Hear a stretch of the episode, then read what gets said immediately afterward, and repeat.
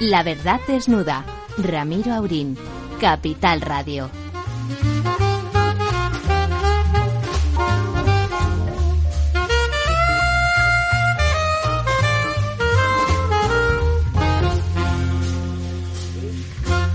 Bueno, amigas, amigos, amigues, amiguitos y amiguitas, aquí estamos, dispuestos a desnudar la verdad una vez más. La verdad es que desnudar a alguien, si se deja, siempre es una cosa atractiva. Y por supuesto, cada uno eh, tiene que desnudar a quien se deje y eso no tiene que ver con, con nada. Eh, el gusto, eh, todos los gustos, el gusto, el, gusto de, de, del paladar, el olfato, incluso el tacto, son libres, como el miedo. Eh, pero, bueno, digamos que luego vamos a comentarle y vamos a ponerle eso a, algún pero. El gusto es libre, la cama es libre también. Hay cosas, hay cosas que de todas maneras eh, vienen mm, bastante más eh, determinadas y por lo tanto son más discutibles. Ya eh, seguro que me intuyen, pero vamos a primero, por supuesto, profesor Tamames, don Ramón, ¿cómo está usted? Pues bastante bien, don Ramiro, y además. ¿Ha desnudado usted alguna vez a alguien? Eh, pues inevitablemente. ¿Qué, qué remedio, ¿no? Somos animales, aunque digan que somos racionales, ¿no? Bueno, sí, bueno, y tenemos que ponernos tal como... Le advierto que desnudar a alguien, incluso a uno mismo, tiene una dificultad racional intrínseca, ¿eh? Bien. Bueno, pues he estado pensando que sería un momento bueno para comentar con nuestros oyentes que el viernes 28 Déjeme de un segundo que salude a don Claro, Lorenzo. claro, claro. Don Lorenzo, Muy buenas noches, don Ramiro. usted Estaba- también habrá desnudado lo suyo. Pues yo, si le digo la verdad, no me acuerdo mucho. Hombre, usted tiene hijas, o sea, vez. hijos, o sea, los hijos, a los hijos siempre los ha vestido uno le pueden desnudar a uno. también, también, también. En la medida en que se deje. Tenemos más invitados, pero los presentaremos después, después de que el profesor nos haga esta primera proclama sobre una cosita que tenemos entre manos. Sí, haremos dos. Haremos otra la semana que viene, que estará el evento más próximo todavía, porque es para el viernes 28 de octubre, empezando a las nueve y cuarto de la mañana hasta las dos de la tarde. Vamos a tener una jornada sobre sistema financiero internacional y política de los bancos centrales en el Congreso de los Diputados, nada menos. A ver si se dan por aludidos, ¿no? Los Sí. del presupuesto. en la hermosa sala Ernest eh, Lluch, en recuerdo de nuestro viejo compañero asesinado por ETA. Allí en esa hermosa sala del Congreso tendremos esa sesión. Cuando dice ETA se refiere a los socios del gobierno.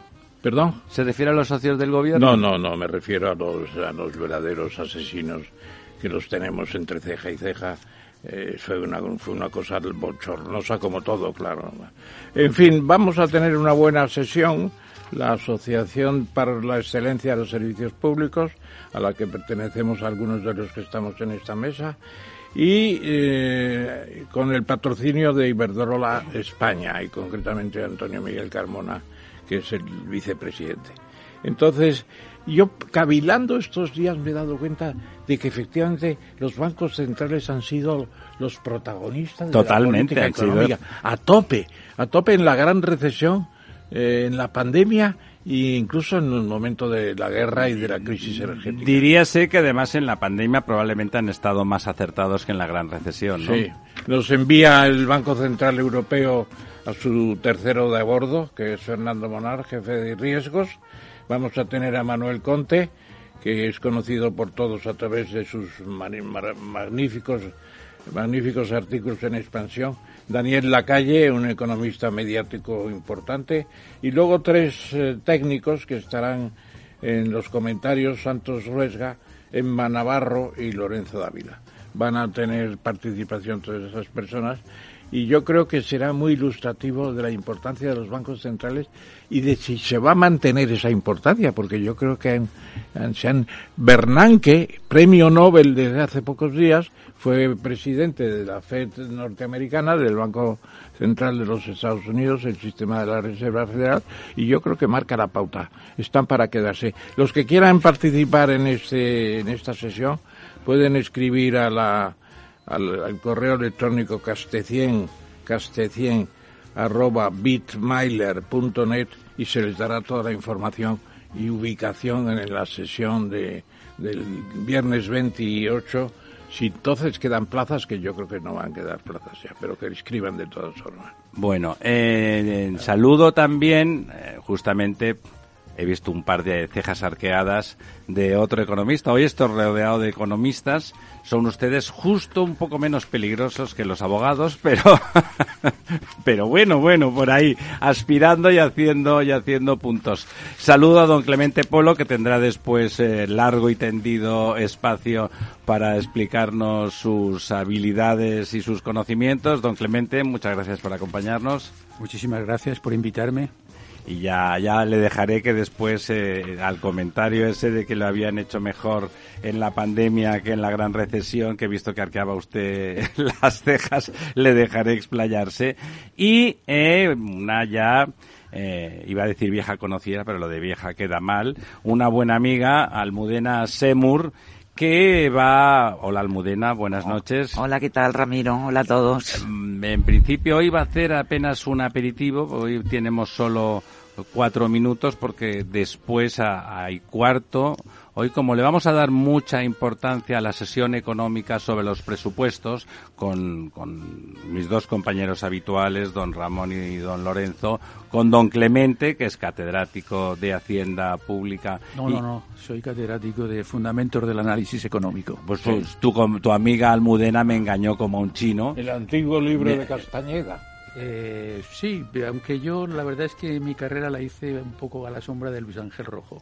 Ah, Nadie es perfecto. Y, y después hablaremos largo y tendido sobre los presupuestos también con don Juan Iranzo, que también nos acompañará.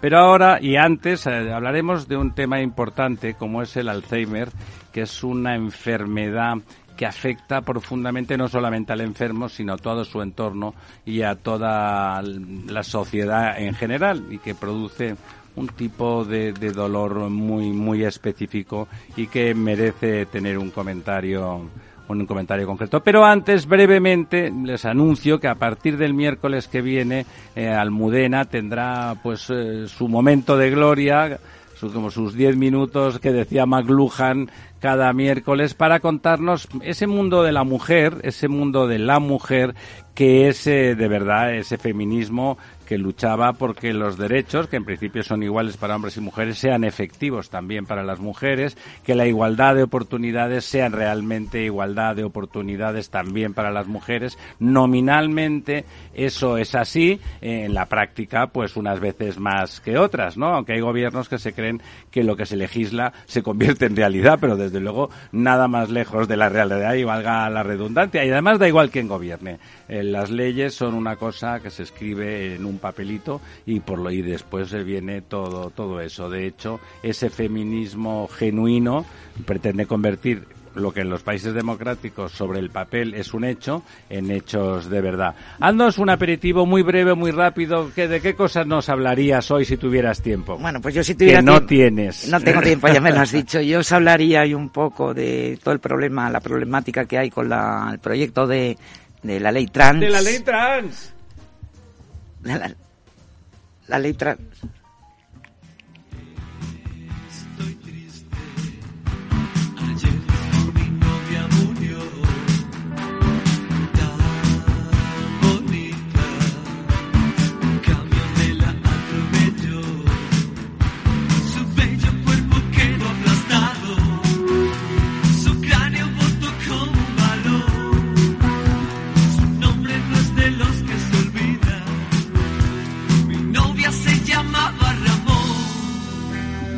Y es que la novia de uno se puede llamar Ramón sin ningún problema, y no sé usted por aludido, don Ramón. No, figúrese la canción alemana Ramona de los años 30, batía récords por todas partes.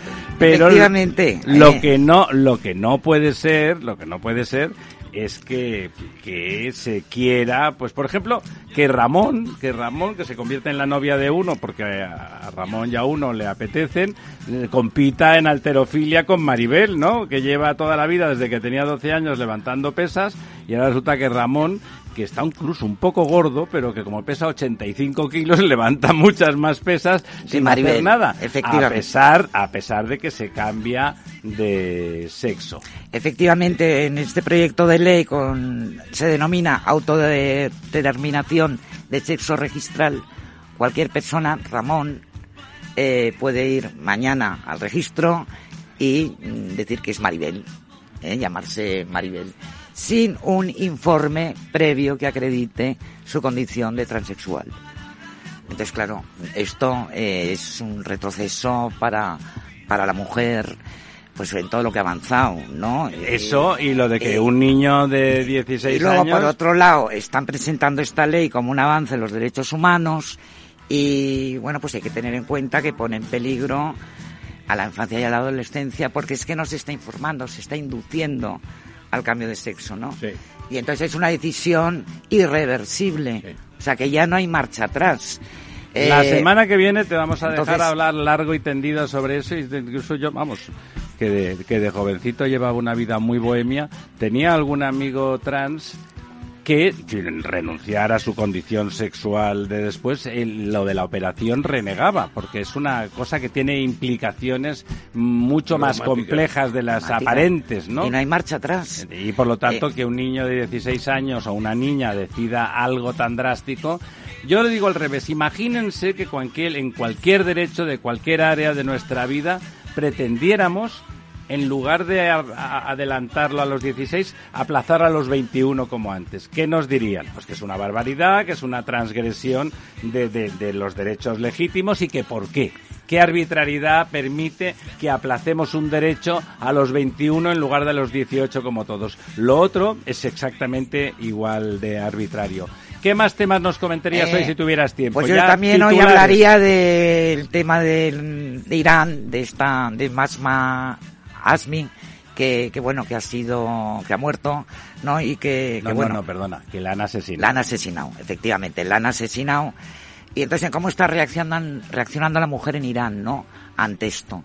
Entonces, la mujer y muchos hombres, dicho sea de paso, en un país que el machismo es lo que permite es ese ese poder adicional que la en ese caso la religión o los ayatolás eh, le dan al hombre, claro, hay algunos que aprovechan y, pero hay otros que no, hay otros que están saliendo también, hay sobre todo jóvenes, se ven muchos jóvenes, ¿no? En esas manifestaciones. Se ven jóvenes y bueno, lo que pone de manifiesto es una, que hay una lucha ahí contra el orden establecido y que las mujeres en Irán son muy diferentes a las mujeres del resto del mundo árabe. Efectivamente. El mundo musulmán, no árabe. perdón, musulmán. Sí, señor, sí, señor. musulmán, perdón. Eh, apuntar una cosa a eso. Brevemente. Yo en el año 2005 estuve, estuve en Teherán, además con Antonio Miguel Carmona, en una expedición rememorando al primer madrileño ilustre de la historia.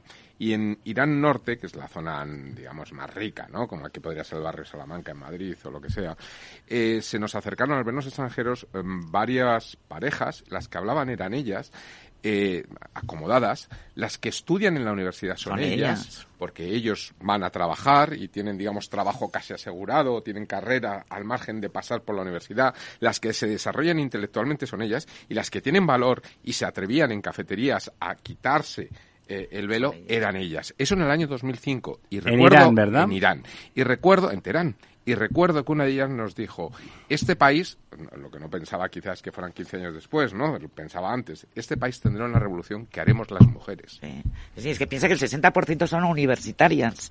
Claro, eh, claro, son las grandes matemáticas, grandes Volveremos sobre ese tema porque es importante y volveremos sobre algo peor todavía, la opresión de conciencias. Esa chica que se reveló y en los campeonatos del mundo de, escalada, se, quitó, se quitó el velo eh, resulta que ahora ha tenido que recular y oye, y eso lo entendemos perfectamente porque la vida, como decía Espartaco, lo primero, la primera obligación de un esclavo es seguir vivo y por lo tanto en este caso también, pero la conciencia retorcida quizás es lo peor de esos regímenes. Inmediatamente ya tenemos al teléfono a don Rafael Arroyo y en un minuto vamos a hablar con él.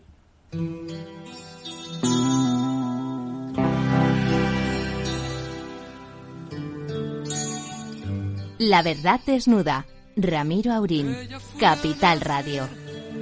En una fría sala de hospital, cuando vio la luz su frente se quebró como cristal.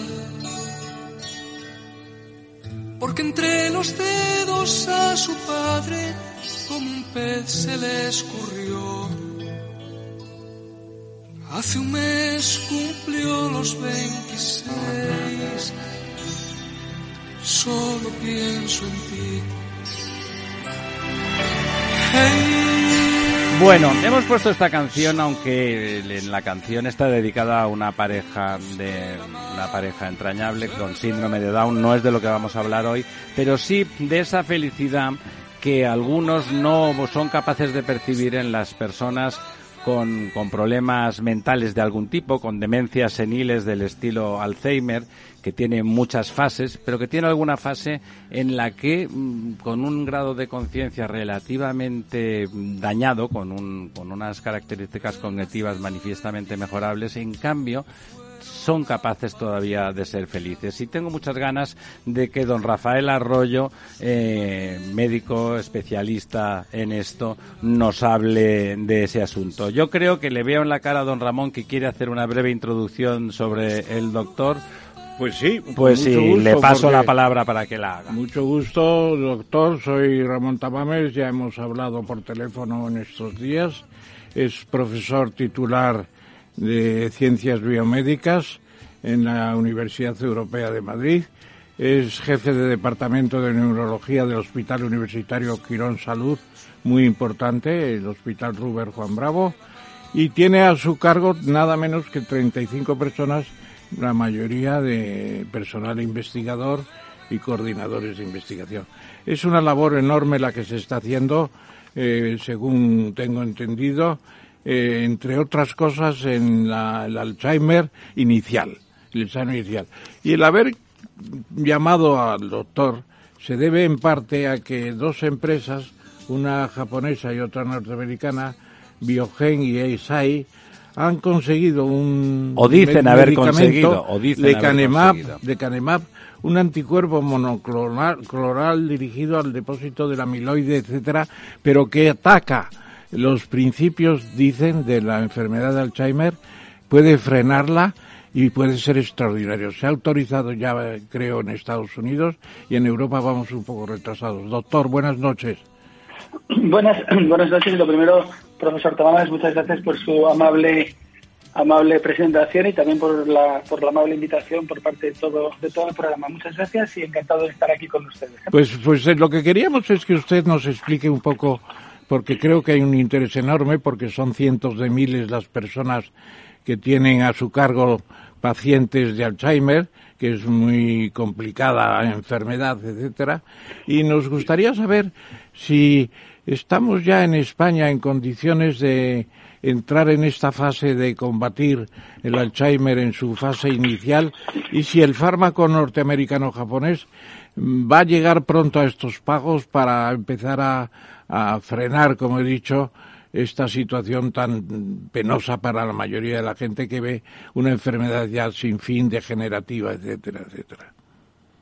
Yo creo que lo primero es decir que bueno que efectivamente la enfermedad de Alzheimer es uno de los grandes grandes retos y de los grandes problemas, sin ninguna duda, sociosanitarios de, de España y parte del mundo, obviamente, ¿no?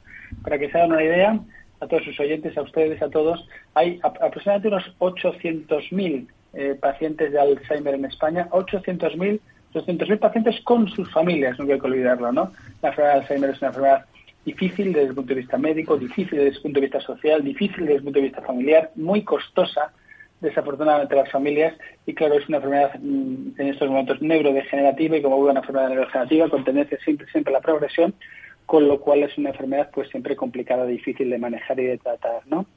El otro dato que a veces es, también para hablar después de lo que me ha comentado de este nuevo medicamento, lecanemab, el cual conocemos, el cual estamos haciendo investigaciones en nuestro hospital en eh, con ese fármaco en mi hospital universitario Quirón Salud de Madrid, eh, eh, hasta ahora pues aproximadamente más del 99% de moléculas que se han probado en investigación en Alzheimer han fracasado.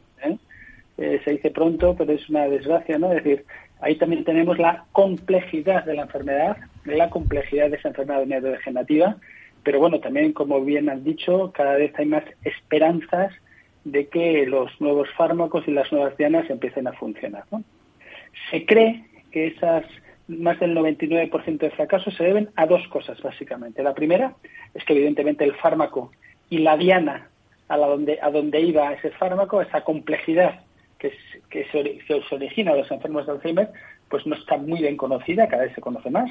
Pero el segundo gran problema es que cuando queremos, ah, digamos, actuar farmacológicamente contra la enfermedad de Alzheimer, se cree que 20 años, entre 15 y 20 años antes de que empiecen los síntomas claros, la enfermedad de Alzheimer probablemente ha iniciado ¿no? su proceso degenerativo en el cerebro. Estamos hablando de 15 20 años.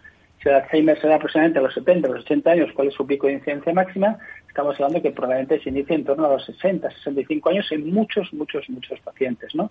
Con lo cual ese es el otro gran reto en estos momentos de esta enfermedad. Primero, encontrar mejores dianas, es decir, mejores fármacos, mejores fármacos que actúen realmente a lo que creemos que pueden ser partes muy importantes en el desarrollo de la enfermedad y segundo, y tal vez igual lo más importante, probablemente actuar en periodos muy, muy, muy iniciales, incluso, como estamos haciendo en estos momentos, o intentando hacer en estos momentos, en pacientes presintomáticos, es decir, antes que empiecen a dar los primeros síntomas. Eso, es un poco dónde van las cosas. En esta línea, o sea, lo que está apuntando es a la posibilidad, la necesidad, más que la posibilidad, está apuntando, doctor Arroyo, a la, a la necesidad de un diagnóstico precoz de un diagnóstico precoz. Uno, ¿es viable ese diagnóstico precoz? Y le preguntaría adicionalmente, ¿hay algunos hábitos de vida que de forma fehaciente eh, favorezcan una cierta protección contra ese Alzheimer?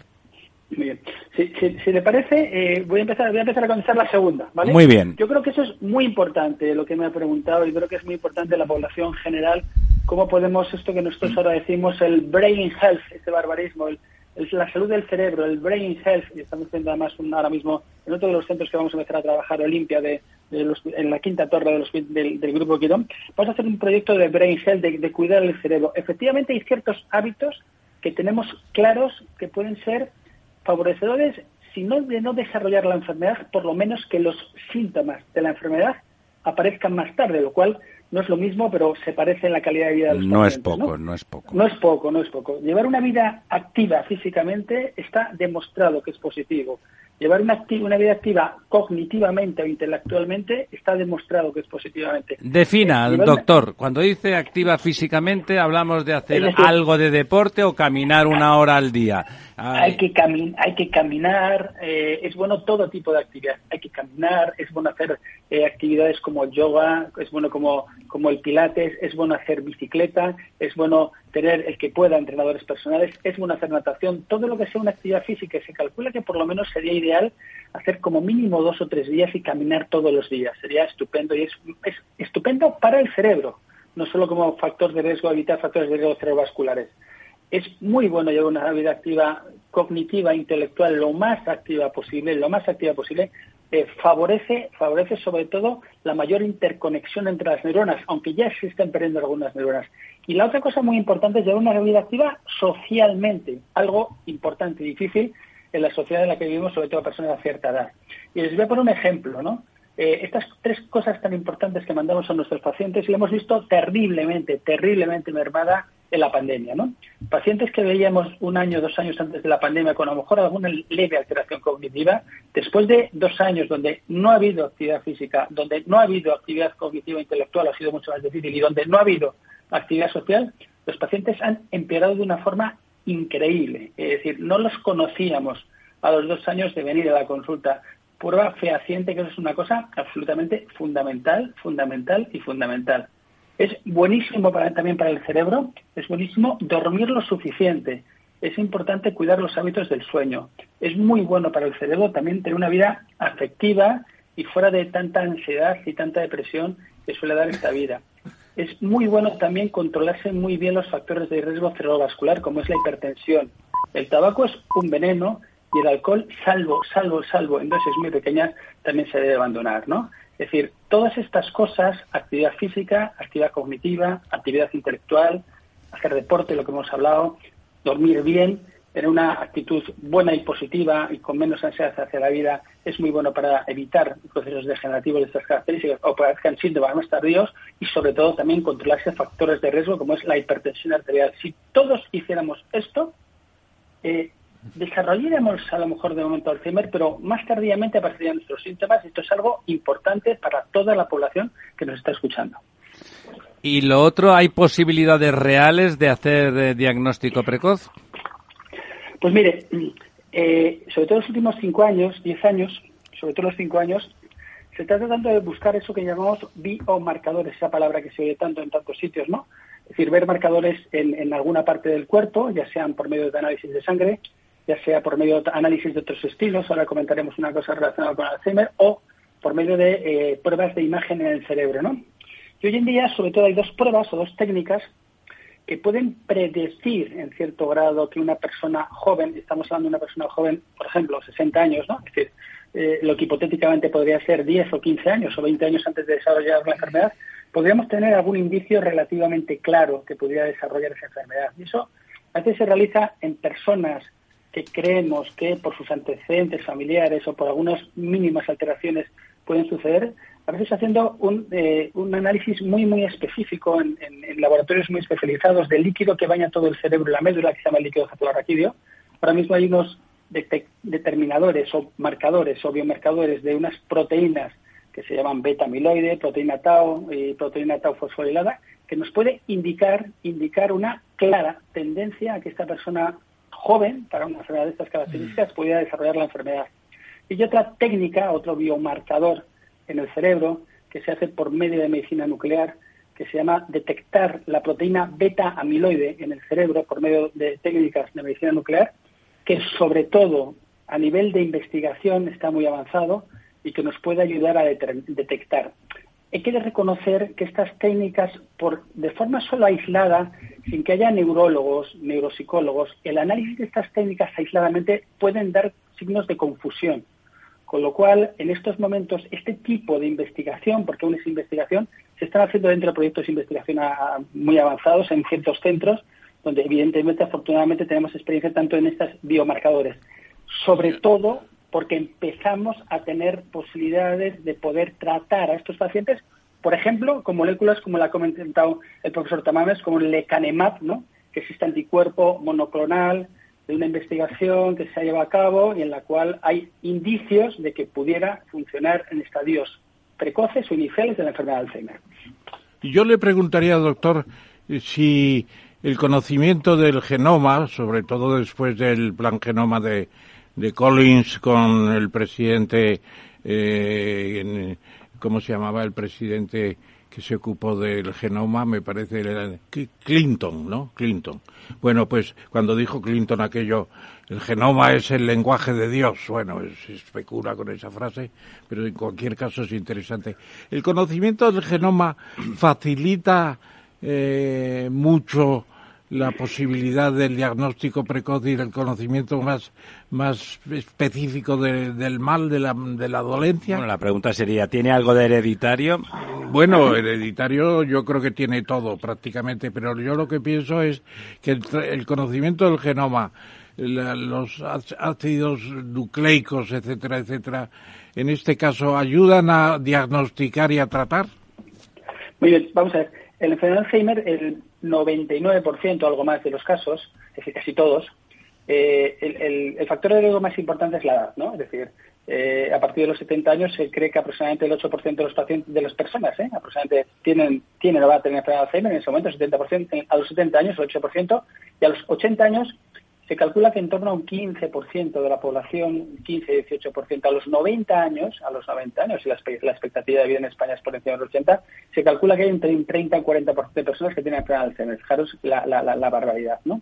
Entonces, eh, solo, solo en un porcentaje del 1% que se dan enfermos muy jóvenes, eh, muy jóvenes, estamos hablando de menos de 50 años, si es lo que llamamos un Alzheimer genético es decir, donde la herencia es tremendamente importante, es autosómico dominante, pero en un porcentaje muy, muy, muy, muy pequeño de enfermos de Alzheimer, ¿no?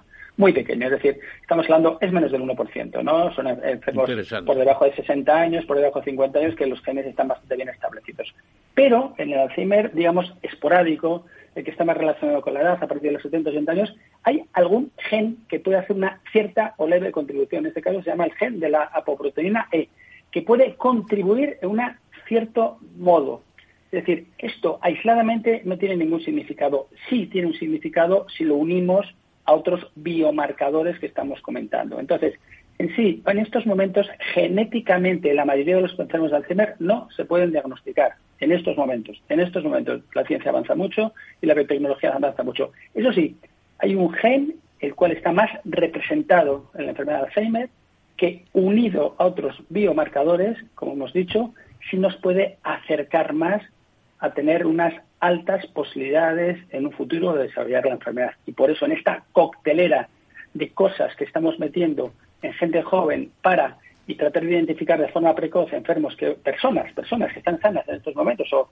que no, no síntomas, es ese gen, si lo estamos viendo como algo que puede contribuir a, pero aisladamente en estos momentos no hay un patrón genético exclusivo que diga que este enfermo va a tener un Alzheimer. Insisto, los Alzheimer, la mayoría, los esporádicos, no estamos hablando los juveniles. Esto es una, lo, que está en estos momentos eh, desde el punto de vista genético, que puede variar en los siguientes 5 o 10 años. Eh, los médicos no somos más listos, pero la tecnología va avanzando mucho, con lo cual es posible que dentro de 5 o 10 años podamos diagnosticar relativamente bien a la mayoría de las personas que a los 50 o 60 años pues, tengan alto riesgo de desarrollar esta enfermedad. Don Lorenzo. Sí, hola, buenas noches, doctor. A mí me gustaría hacerle dos, dos preguntas.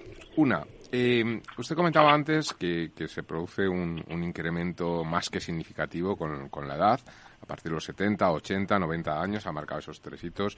Eh, ¿Qué diferencia hay entre el Alzheimer, eh, como un proceso de demencia, y lo que se ha llamado siempre la demencia senil? Eh, ¿No habrá un sobre eh, diagnóstico de Alzheimer frente a lo que sería la demencia senil, o dicho de alguna forma? ¿O lo que pasa que antes esas demencias seniles eran Alzheimer? ¿O no estaban diagnosticadas? Y la segunda pregunta, ha hablado usted del tema de los eh, biomarcadores para poder un poco anticipar eh, medidas de, bueno de prevención, de mitigación de, los, de, los efectos del Alzheimer. Pero ¿qué ocurre con estas personas que ahora tienen, y, lo digo por un tema también de afección familiar, que tienen esos 90, 90 y pocos años y que están eh, ya afectadas o al menos diagnosticadas eh, por ese Alzheimer? ¿Hay, ¿Hay solución para mejorar su calidad de vida con estos medicamentos o esta innovación de la que nos está hablando? Muy bien, bueno, contesto. Eh, a ver, el concepto de demencia senil es un concepto, eh, sinceramente, ya mm, que va pasando y que se utilizaba antes mucho a, ver cualquier tipo de demencia a partir de cierta edad, a partir de los 80 años, ¿no? Eh, prácticamente la gran mayoría de demencias que aparecen en la edad, no sé decir dónde está ahora la senilidad o la senectud, mejor dicho, ¿no? Será los 80, será los 90, no lo sé. La mayoría son enfermos de Alzheimer, ¿no? Es decir, el concepto de demencia senil se va abandonando y ya prácticamente desde el punto de vista científico, desde el punto de vista yo creo que del día a día pues tiene un cierto sentido, ¿no? Pero es que a los 90 años hay un 60% de pacientes, de personas que tienen la cognición correcta. ¿eh? Es decir, que a los 90 años no hay que perder la cabeza, no hay que tener un trastorno cognitivo. Es verdad que a los, a los 90 años el 40% de la población tiene Alzheimer. Entonces, el concepto de mente senil es un concepto que sobre todo abarca o abarcaba a la mayoría de los pacientes con Alzheimer, algunas otras demencias, como puede ser la demencia actual. Entonces, la demencia senil en estos momentos es un concepto desde el punto de vista científico que se ha abandonado y la mayoría de esos pacientes que se los denominaba demencia senil, porque se pensaba que a los 90 años era normal demenciarse y no es normal, si es muy frecuente es un 40%, pero hay un 60%, son demencias tipo Alzheimer. ¿no? Eh, contestando la segunda pregunta, es cierto que todos estos, sobre todo, estas moléculas, si voy a hablar de ellas, eh, que ha salido lecanemab, es esto que llamamos anticuerpos monoclonales. ¿Qué es un anticuerpo monoclonal? Es una, es una especie de, eh, hecha por la, por la industria farmacéutica, es una especie de pequeño misil, misil eh, subcutáneo intravenoso, que está seleccionado para atacar una zona muy específica, en este caso del cerebro. Ahora mismo la, la, la diana más importante es una proteína que se llama beta-amiloide, que claramente parece que es tóxica en el cerebro y es que parece que es una de las que originan la muerte de las neuronas. Entonces, casi todos los fármacos en estos momentos, o gran parte de fármacos, están dirigidos hacia esa proteína beta-amiloide. Lecanemab, que es el, tratamiento que más, mejores resultados ha dado hasta ahora en el mundo, que a eso, va contra la beta-amiloide. Hace un año salió un fármaco también que se llama aducanumab, con resultados un poquito inferiores. Y hay otro fármaco también, que nosotros también estamos trabajando muchísimo en nuestro, en nuestro hospital, que se llama ganterenumab, que tendremos resultados a finales de este año, que también es otro cuerpo monoclonal, que posiblemente sean los tres fármacos mejores posicionados en estos momentos en el mundo para borrar la proteína beta amiloide. Pero, y contamos lo de antes, cuando una persona tiene 90 años con un trastorno cognitivo más o menos avanzado, es altamente improbable, altamente improbable que estas moléculas ya puedan, eh, digamos, alterar ya la evolución de este tipo de enfermedades. ¿no? Entonces, en estos momentos no tenemos grandes tratamientos, bueno, tenemos tratamientos sintomáticos que no, y es altísimamente probable, improbable que estos nuevos fármacos puedan alterar realmente la historia natural de la enfermedad. Siempre se puede hacer eh, cosas por un paciente, siempre, siempre. Mejorarles la socialidad, eh, intentar hacer un poco más de actividad, intentar hacer, por ejemplo, terapias cognitivas o de entrenamiento cerebral, lo que llamamos talleres de memoria. Evidentemente que su vida personal, social, familiar, el entorno familiar sea lo más positivo posible. Todo esto va a mejorar la calidad de los pacientes, pero es verdad que el deterioro progresivo a estas edades, cuando la enfermedad está avanzada, detenerla, pararla o enlentecerla con estos fármacos va a ser muy complicado y muy difícil. Y eso es por lo menos mi opinión de una persona que está muy acostumbrada a manejar en investigación este tipo de medicamentos.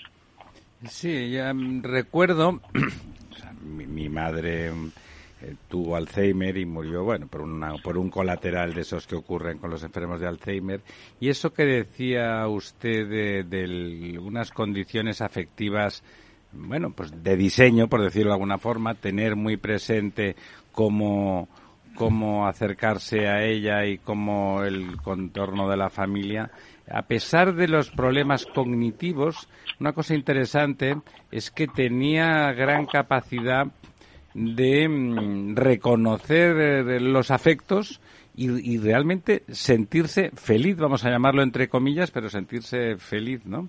Lo decía porque en algunas discusiones de esas que se dan siempre en las familias y supongo también en los entornos médicos sobre hasta qué punto tiene sentido mantener eh, con vida o, mantener con un gran nivel de gasto sanitario a personas que no están, bueno, pues muy conscientes de quién son o, incluso de, de, bueno, de qué son, sí, pero de quién son y, realmente observadas de cerca y con interés y, realmente con un entorno emocional muy proactivo, eh, vamos, me parece que realmente se puede hablar de seres felices, ¿no? Y que más allá que más allá de, de, su condición de identidad, que realmente se va disolviendo, eh, bueno, ocurre. Por eso ponía esa canción de Víctor Manuel que hablaba de, era, no tiene nada que ver, hablaba, la canción habla de unas personas con síndrome de Down que son muy felices. Y es verdad que yo recuerdo perfectamente que vi a mi madre que en ese entorno emocional muy cuidado era feliz, ¿no? A pesar de, algún miembro de la familia decía, bueno, pero si no se entera, si no sabe quién es, etcétera. Eh, ¿Usted cree que realmente se puede hablar de, felicidad en esos estadios o, es otra cosa? Bueno, eh, a veces eh, lo que ocurre en un cerebro, sobre todo cuando se va deteriorando, es, muy difícil poderlo comprender, incluso pues personas que nos dedicamos a, interpretar o a conocer lo mejor del cerebro.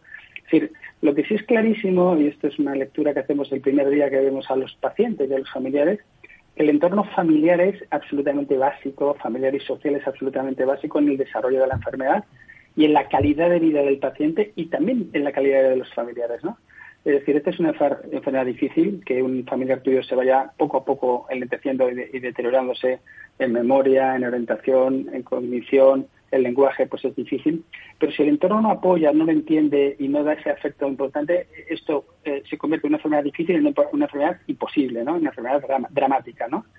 Eh, entonces, todo ese apoyo, ese entendimiento, esa afectividad, esa a veces a mí me gusta decir, deportividad a la hora de entender la enfermedad y acompañar al paciente es de una importancia capital. Es decir, nosotros lo vemos en las diversas familias y cuando las familias apoyan, ayudan eh, ese entorno, y efectivamente, y ahí sí que se ve con, mucha más intensidad que esa persona que progresivamente va perdiendo todas sus capacidades cognitivas, pero sigue aparentemente eh, con una cierta afectividad y no sé decirle una cierta felicidad, no me atrevería a afirmarlo con rotundidad, pero desde luego cuando todo es lo contrario, porque desafortunadamente sucede, eh, la crispación global, probablemente por parte del paciente y probablemente por parte de las familias, es tremendo. En ese sentido, la información y el apoyo de las familias o las instituciones sociales son absolutamente claves para la mejor calidad de vida del paciente con Alzheimer en estadios iniciales y, por supuesto, en, en estadios muy avanzados. Don Ramón. Ahí, doctor Arroyo, yo creo que Una de las conclusiones, si se puede decir así después de un espacio tan breve de conversación, aunque tan jugoso, es cierto, pues una de las principales conclusiones es que tenemos Alzheimer ya para siempre y que estadísticamente la longevidad global de la población española, que ya todo el mundo habla, que el, horizonte de las generaciones que están naciendo ahora eh, es 120 años, vamos a tener el, Alzheimer como una dolencia crónica, crónica que, creciente y con muchas complicaciones sociales en las pensiones, en la seguridad social, en la medicina colectiva y privada, etcétera, tremendas. O sea que esto es un tema de atención creciente, me parece, y a la búsqueda de esos fármacos no milagrosos pero eficaces.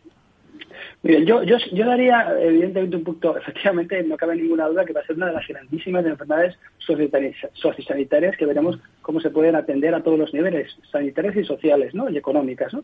Pero hay que ser optimista porque estamos, la gente que nos dedicamos a esto, estamos convencidos, yo estoy convencido que en los siguientes 5 o 10 años va a haber un cambio desde el punto de vista de, sobre todo de farmacológicos, de fármacos que realmente empiecen a alterar la historia natural de la enfermedad, que yo creo que son evidentes. Nosotros es uno de nuestros grandes objetivos, se lo digo yo, es uno de mis grandes objetivos personales desde el punto de vista de investigador. Mi hospital, el Hospital Universitario de Salud Salud Madrid, donde hacemos toda la investigación de Alzheimer, estamos convencidos que vamos a poner nuestro granito de arena para dentro de uno, dos, tres, cuatro, cinco años, no máximo de diez años, tengamos fármacos que empiecen claramente a alterar la historia natural de la enfermedad, de esta mm, a veces horrible enfermedad, ¿no? Claro, es decir, eh, la idea sería pararla, ¿no? Porque el lentecerla también trae las mismas consecuencias, pero yo creo que hay que ir poco a poco, ¿no? Si somos capaces de lentecerla, a lo mejor somos alguna vez capaces de pararlas y desde luego es un gran reto ah, para todos los que investigamos sobre este tipo de enfermedades y creo, creo, creo que vamos poniendo granos, granitos de arena pequeños para que en un futuro esto se pueda conseguir, ojalá, de una forma primero parcial y ojalá, ojalá en un futuro de una forma pues mucho más completa. Le vamos a dar la última pregunta para don Rafael Arroyo a nuestro invitado, don Clemente Polo, eh, catedrático de Economía, pero que, aunque no tiene ningún perfil de tener Alzheimer, ha mostrado interés en hacerle una pregunta. Eh, encantado. Encantado eh, de hablar con usted. Mi pregunta es, ha hablado mucho de la longevidad. Sabemos que, eh, bueno, pues hasta hace poco la edad media de la población era mucho más baja que ahora. Eh, se detectaba el Alzheimer también, eh, si nos remontamos al siglo XVII, al siglo XVIII, por ejemplo. Y la otra pregunta que le quería hacer era, ¿estos fármacos de los que usted habla tienen efectos secundarios? Bueno, con respecto a la primera pregunta, eh, eh, evidentemente antes se decretaban de una forma muy, diferente, sencillamente porque además la población la, población fallecía antes claro. y, era era raro que el paciente, las personas llegaran a los 70 años y no menos a los 80. Estamos hablando ahora mismo que la enfermedad, la enfermedad de Alzheimer no hay indicios claros, aunque no está muy claro que esté aumentando en incidencia. Lo que pasa es que se detecta antes, antes se habla de demencia senil y la mayoría son Alzheimer, y, lógicamente el gran problema es que la esperanza de vida media del hombre ya es por encima de 80 años y de las mujeres de 82, 83 aproximadamente. Me puedo equivocar un año arriba, un año abajo, algo que hace, hace dos siglos, sinceramente no, no sé la esperanza de vida como cuál era, pero estoy convencido que no llegaba a los 70 años, con lo cual no daba tiempo a la mayoría de los pacientes de padecer Alzheimer, ¿no? Amén de que yo creo que era enfermedades entra, entraban dentro de la enfermedad mental y que se diferenciaban mal de las enfermedades mentales. Creo que el diagnóstico era mucho más complicado y que había muchos menos pacientes por el tema de la edad. Con respecto a los posibles efectos secundarios de estos fármacos, efectivamente, yo creo que no habrá ningún ningún eh, fármaco que ataque ciertas estructuras y que no pueda potencialmente dar efectos secundarios. De por sí, algunas de estas moléculas se abandonaron porque producían inflamación en el cerebro, algunas veces hemorragia en el cerebro, ¿no? Pero, pero le puedo poner las cifras, por ejemplo, de este último fármaco, que evidentemente no las conocemos bien, el lecanemab, pues daba un 17% de, de enfermos, que es una, cifra alta, aproximadamente un 17% de, inflamaciones en el cerebro, incluso hemorragias, pero sintomáticamente que diera problemas realmente un 1%, lo cual es una cifra baja, ¿no? Entonces, evidentemente sí hay que ver los efectos secundarios. y si hubieran ustedes la complejidad que tienen estos ensayos clínicos, varios neurólogos, varios neuropsicólogos, resonancias cada mes, PET cada no sé cuánto tiempo, son, son, estudios realmente que requieren de seis o ocho personas dentro de un equipo para hacer continuamente ese tipo de investigaciones, ¿no? Sí dan efectos secundarios, sí hay que hacer un seguimiento muy fino de los pacientes, sí hay que tener equipos de resonancia y gente con mucha experiencia, pero lo que sí parece que en estos momentos es que parece que hay indicios claros, como ha pasado con lecanemab, el primer fármaco, que hay una moderada eficacia, moderada, no vamos a decir una alta eficacia, y con unos efectos secundarios, sobre todo estos, eh, tienen nombres específicos, eh, que son realmente asumibles, porque importantes, importantes, estamos hablando entre un 1 y un 2% aproximadamente de los pacientes tratados con este. Por ejemplo, este monoclonal. Nosotros, en nuestra experiencia, en otros fármacos parecidos, es verdad que hay varios pacientes, un porcentaje no especial de pacientes que tienen ese tipo de complicaciones, pero que luego son reversibles, incluso a veces lo que hay que quitar es la medicación. ¿eh? Pero evidentemente el seguimiento de los efectos secundarios de estos fármacos son muy importantes de cara a digamos, a neurólogos especializados. Don Rafael Arroyo, vamos, muchísimas gracias. Nos ha puesto usted delante los que hemos tenido familiares eh, con esta enfermedad. Bueno, nos parecía, por supuesto, importantísima. Yo creo que ninguno en la mesa teníamos conciencia de que 800.000 de nuestros conciudadanos, de nuestros compatriotas, están afectados de una forma, en una medida o en otra, por el Alzheimer. Y, evidentemente, esta enfermedad, cuando se desarrolla, pues eh, ya te conocemos sus efectos, con lo cual yo creo que deberemos devolver, seguir eh, sobre ella y sobre todas las profilaxis porque bueno las soluciones de esos ensayos tan sofisticados y como, como hábilmente ha apuntado Clemente efectivamente pues tienen cositas tienen efectos secundarios que cuando son en el cerebro pues aunque sean un 1% pues son delicados. Pero esa otra parte que es muy interesante de que una cierta forma de vida un cierto bioestilo una cierta profilaxis eh, vital puede permitir eh, acotar, acotar esa enfermedad y bueno, pues, y evitarla en cierta medida. Don Rafael, muchísimas gracias y bueno, contamos con usted para que nos siga contando esos trabajos eh, formidables y la posibilidad de que de que anticipemos y solucionemos tan terrible enfermedad. Muchísimas gracias muchas gracias a ustedes. Es un placer colaborar con sus, con sus, oyentes. Muchas gracias. ¿eh? Un abrazo, doctor. Gracias. ¿Sabes cuál es el mejor dial para escuchar Capital Radio? Tu móvil. Ya tienes disponibles las versiones de iOS y Android de Capital Radio. Y si quieres escucharlas en tu coche, lo tienes muy fácil. Empareja el Bluetooth de tu coche con tu móvil o tableta, entra en la app de Capital Radio y ya lo tienes. Escucha Capital Radio en digital. Y si te preguntan qué escuchas, no lo dudes. Capital Radio.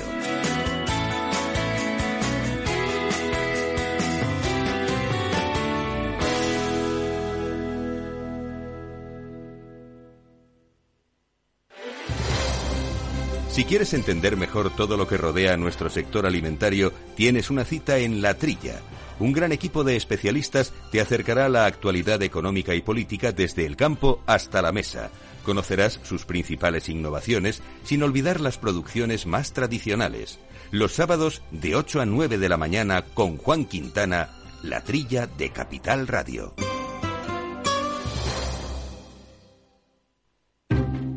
Inversión inmobiliaria acompaña al mercado inmobiliario en este nuevo ciclo. Todos los jueves de 10.30 a 13 horas, el inversor encontrará las claves para realizar su mejor inversión. La mañana de los jueves en Capital Radio tomamos el pulso al sector inmobiliario. Noticias, análisis de mercado y debates donde los protagonistas del sector podrán contar en primera persona los retos a los que se enfrenta el ladrillo. Inversión inmobiliaria pone la voz al sector inmobiliario. Aquí en Capital Radio.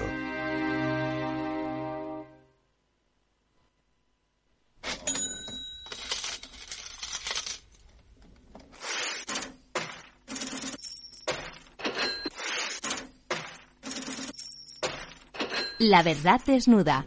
Ramiro Aurín. Capital Radio.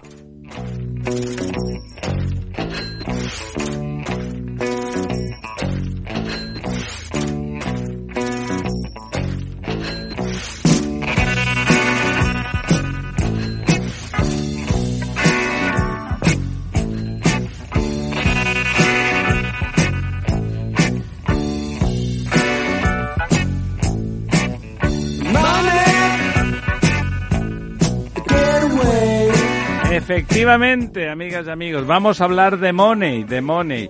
Y el gateway, o sea, el, dinero se va a paseo, sobre todo según quien lo gestiona.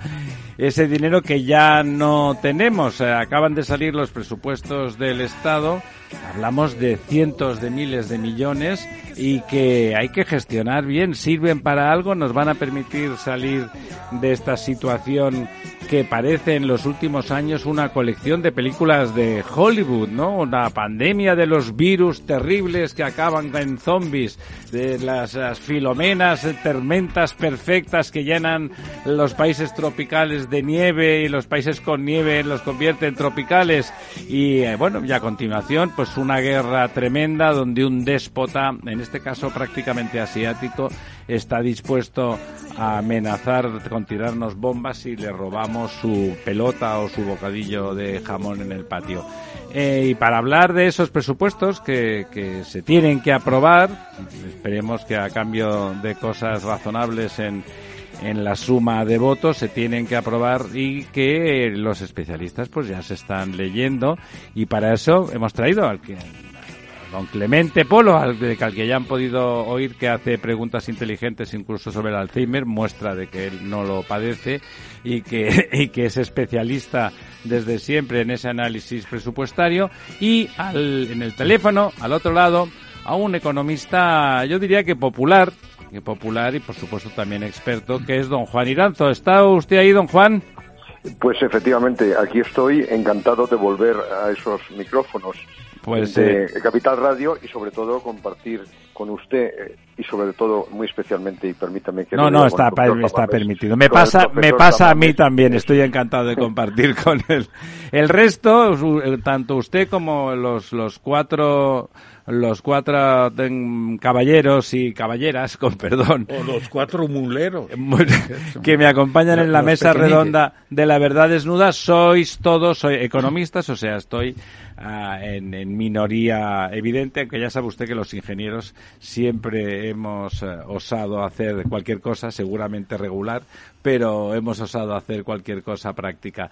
Eh, le, le, acompañan don Ramón Tamames, como ha oído, don Clemente Polo, doña Almudena Semur y don Lorenzo Dávila, todos ellos, eh, todos ellos eh, economistas y por lo menos tres, no sé si Almudena también, pero por lo menos tres profesores eh, universitarios con larga experiencia.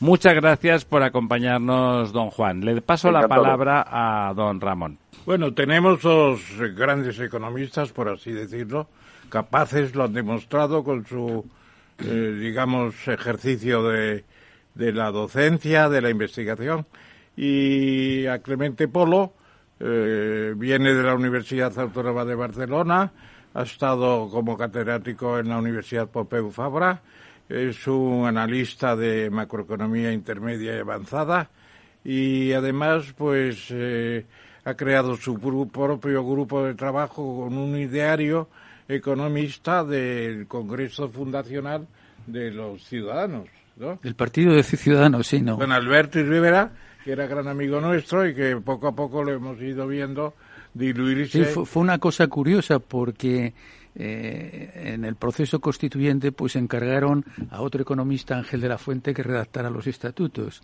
y a mí que coordinara la redacción del ideario. Bueno, pues eh, hay que repartir el trabajo. Ángel de la Fuente también es una persona competente. No ha quedado, la cosa no ha quedado para... gracioso que fuéramos economistas los dos. Grandes fiestas. Y tenemos a Juan Iranzo, eh, formación en la Universidad eh, de Madrid, concretamente la Complutense, Complutense. Ha estado en la cátedra de estructura económica de Juan Velarde, como estuve yo también en mi momento. Y luego es catedrático de educación a distancia de economía aplicada y profesor también en el CUNEF, que es una entidad de la industria bancaria para la enseñanza de gran capacidad y eficacia. Entonces estos dos, estos dos colegas nos van a dar una, una pasada por el tema de los de los presupuestos, que como decía un premio Nobel de Economía sueco, Gunnar Myrdal, de muy buen recuerdo, el presupuesto es el plan económico de la Hacienda para un año. Y es el documento que se discute más importante en las Cortes eh, Generales en España o en otros países en el Parlamento. Eh, entonces lo que pasa es que, claro, el, presupuesto ya está configurado desde hace tiempo, se va transformando, va teniendo sus modificaciones, pero siempre hay novedades. Entonces, las dos preguntas que yo plantearía son, ¿el cuadro macroeconómico, macroeconómico de base se ajusta a la realidad? Eh, ¿Los ingresos van a ser tan optimistas como se plantea inicialmente?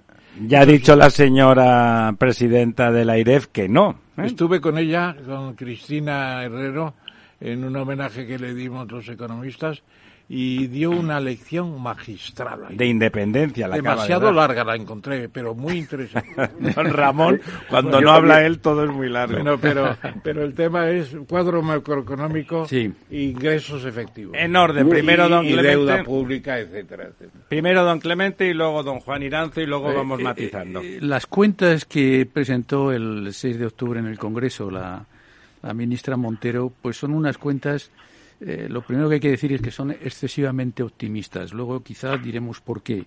Eh, mm, además presentan o uno detecta demasiados guiños electorales en esas cuentas, ¿no? Y por último, yo creo que diría como último rasgo que aparcan sin edie el proceso de consolidación fiscal en España. O sea, Don Juan, usted tres bullets como al estilo pues, de don Clemente, que pues, se agradece la concisión. Efectivamente, pues yo creo que son absolutamente inadecuados eh, porque precisamente para luchar contra la inflación eh, no sirven, sino todo lo contrario. Son expansivos y lo que están es animando a nuevos procesos inflacionistas. Por tanto, en primer lugar, son inadecuados. En segundo lugar, y contestando sobre todo a la pregunta del profesor Tamamé, son increíbles, porque el cuadro macroeconómico previsto para el año que viene, 2,1%, es prácticamente imposible que se, eh, que se cumpla es muy difícil, y lo digo con mucha tristeza, que la economía española crezca más del 1% el próximo año, según prevén casi todos los analistas. Entre el 1,2 y el 0,7 son todas las estimaciones. Y en tercer lugar, y eso es lo más grave que también se ha apuntado, es que son impresentables, porque el único objetivo de política económica que plasma el gobierno en este presupuesto es precisamente el tratar de captar fondos. Es eh, public choice de libro, es la teoría de Buchanan, que el gobierno en muchas ocasiones, o la mayoría, no gobierna pensando en el bien común, sino el de sus electores. Y en este caso, eh, siguiendo también la teoría de Buchanan y conociendo que las elecciones en los países más desarrollados democráticos eh, las deciden los mayores, pues que han hecho subir espectacularmente y irresponsablemente las pensiones, entre otras cosas. ¿Qué, decía, apuntaba don Clemente, mm, cosas que de hecho está diciendo de otra manera, don Juan. Eh, muchos guiños electorales me parece una, expresión adecuada, eh, pero muy cariñosa. ¿Cuáles son esos guiños? Eh, empecemos por las cuentas optimistas. O sea, ya acaba de, mencionar Juan Iranzo que prácticamente no hay nadie que considere que la economía española va a crecer 2,1% el Producto Interior Bruto. la mejor estimación que hay que no corresponde al Gobierno es la de la OCDE, que da 1,5%. La peor, la de Funcas, que da 0,7%. Hoy mismo. Sí, entonces, bueno, tenemos ahí un rango, ¿eh? un rango. Eh, yo siempre, eh, en el caso de la economía española, presto bastante atención a las proyecciones del Banco de España, porque obviamente mm, no es un organismo estrictamente político, en absoluto, su servicio de estudios eh, pues tiene economistas de ha mantenido eh, cierta independencia muy, competentes y por lo tanto mm, la diferencia que hay entre el 2,1 y lo que da el Banco de España que es 1,4 son siete décimas entre esas siete décimas y lo que podríamos llamar ya la peor estimación, que es la que ha salido, como decía Ramón, el, el eh, de Funcas de 0,7, pues hay también cierta diferencia. Entonces, esa, media sobre el 1 parece que decía don Juan, parece probable, pues, ¿no? Esto está claro, que, que están, eh, el crecimiento del PIB está sobrevalorado. Guiños, guiños electorales concretos. Pero al mismo tiempo está infravalorada la inflación. Está infravalorada la inflación. Eh, en el, eh, ellos presuponen que el deflactor del PIB va a caer del 4,5 al 3,5 ¿eh? de 2022 a 2023. Eh, el Banco de España da una imagen completamente opuesta. Dice que parte de un 3,5 en 2022 y que va a subir a 4,3 en 2023. mm, yo mi impresión, tal como están evolucionando los precios en la economía española, es que el deflactor del PIB va a subir y no va a bajar como, como dice eh, el, el, Ministerio de Hacienda o el Ministerio de Economía, vamos, porque el escenario macroeconómico es del Ministerio diga, Juan, Diga, No, lo que sucede es que precisamente la inflación eh, que es uno de los desequilibrios más graves y que más percibimos en los consumidores, los ciudadanos en general, es un desequilibrio que beneficia claramente al gobierno, porque en este caso sí que va a recaudar más.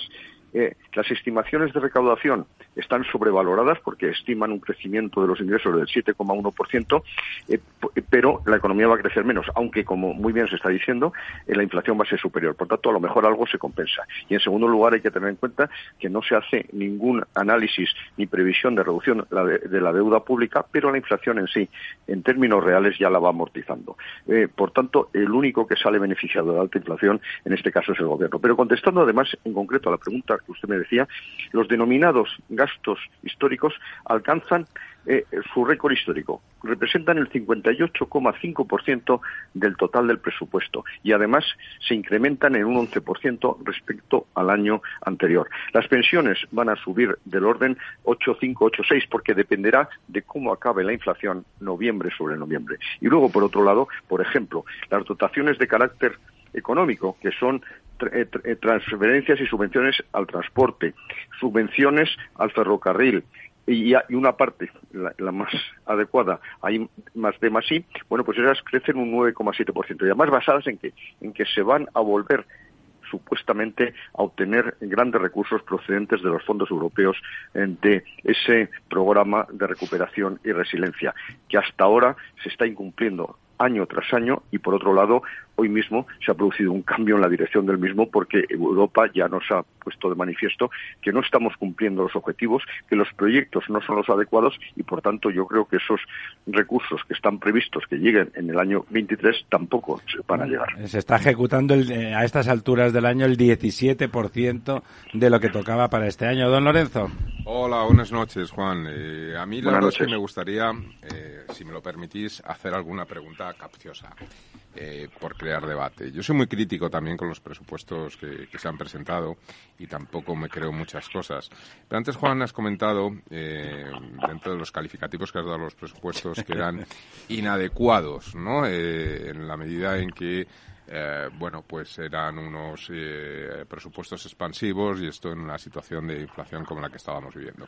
Pero si estamos con, con una situación de crecimiento tan pobre, eh, si nos vamos a ese 1% o incluso posiblemente peor, etcétera, y estamos metidos en un proceso que además no depende del gobierno, sino que es independiente de una política monetaria contractiva con esa subida de tipos de interés y retiradas de compras de activos, eh, ¿Qué debemos de hacer?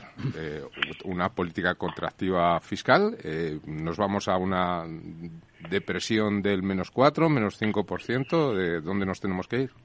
No, vamos a ver, lo que yo creo es que no había que haber elevado los gastos, sino más bien al contrario. Y en este sentido, la parte expansiva de, para impulsar la actividad económica se puede conseguir de una manera mucho más eficaz, es decir, el multiplicador es mucho más alto si reducimos los impuestos en lugar de aumentar el gasto. Sin embargo, los mercados, Juan, en Inglaterra casi lo matan, ¿no?, por esa baja de eh, impuestos. Cosa, que todavía no, eh, no, termino de entender. Probablemente... Pero la realidad, Juan, no, eh, no. hay que entenderla, lo es. estoy de acuerdo, la verdad que no estoy de acuerdo. A ver, Diz, Clemente. para empezar, los presupuestos no son muy expansivos. Es decir, que... Hombre, el récord histórico de gasto... Bueno, eh, y mm, con un crecimiento del PIB. Eh, falso. Si tú, si tú divides, o si usted divide... Eh, Pero un crecimiento falso, tú mismo tanto, lo has dicho, Tanto el gasto corriente como el gasto corriente y de capital por el Producto Interior Bruto, no hay cambios apreciables. Hombre, vamos a ver. No hay cambios apreciables. los del año por lo tanto, estamos hablando de que ha crecido el gasto nominal naturalmente, pero que el gasto dividido por el PIB no ha cambiado mucho. ¿eh? Y Hombre, las, las partidas más significativas, que, son eh, pensiones, 8,5%. Pero, pero es que estos eh, son unas, son unas partidas y podemos hablar sobre eso y por eso yo hablaba de guiños electorales. Las pensiones es la mitad del presupuesto prácticamente. Da, igual, si, la, otra mitad no, si la otra mitad no, no sube, el, el conjunto no los sube. Gastos, los gastos, vamos a ver, los gastos eh, económicos eh, crecen el 9,7%. Es verdad que en general el conjunto de los gastos crecen el 1,2%, pero ¿por qué son expansivos?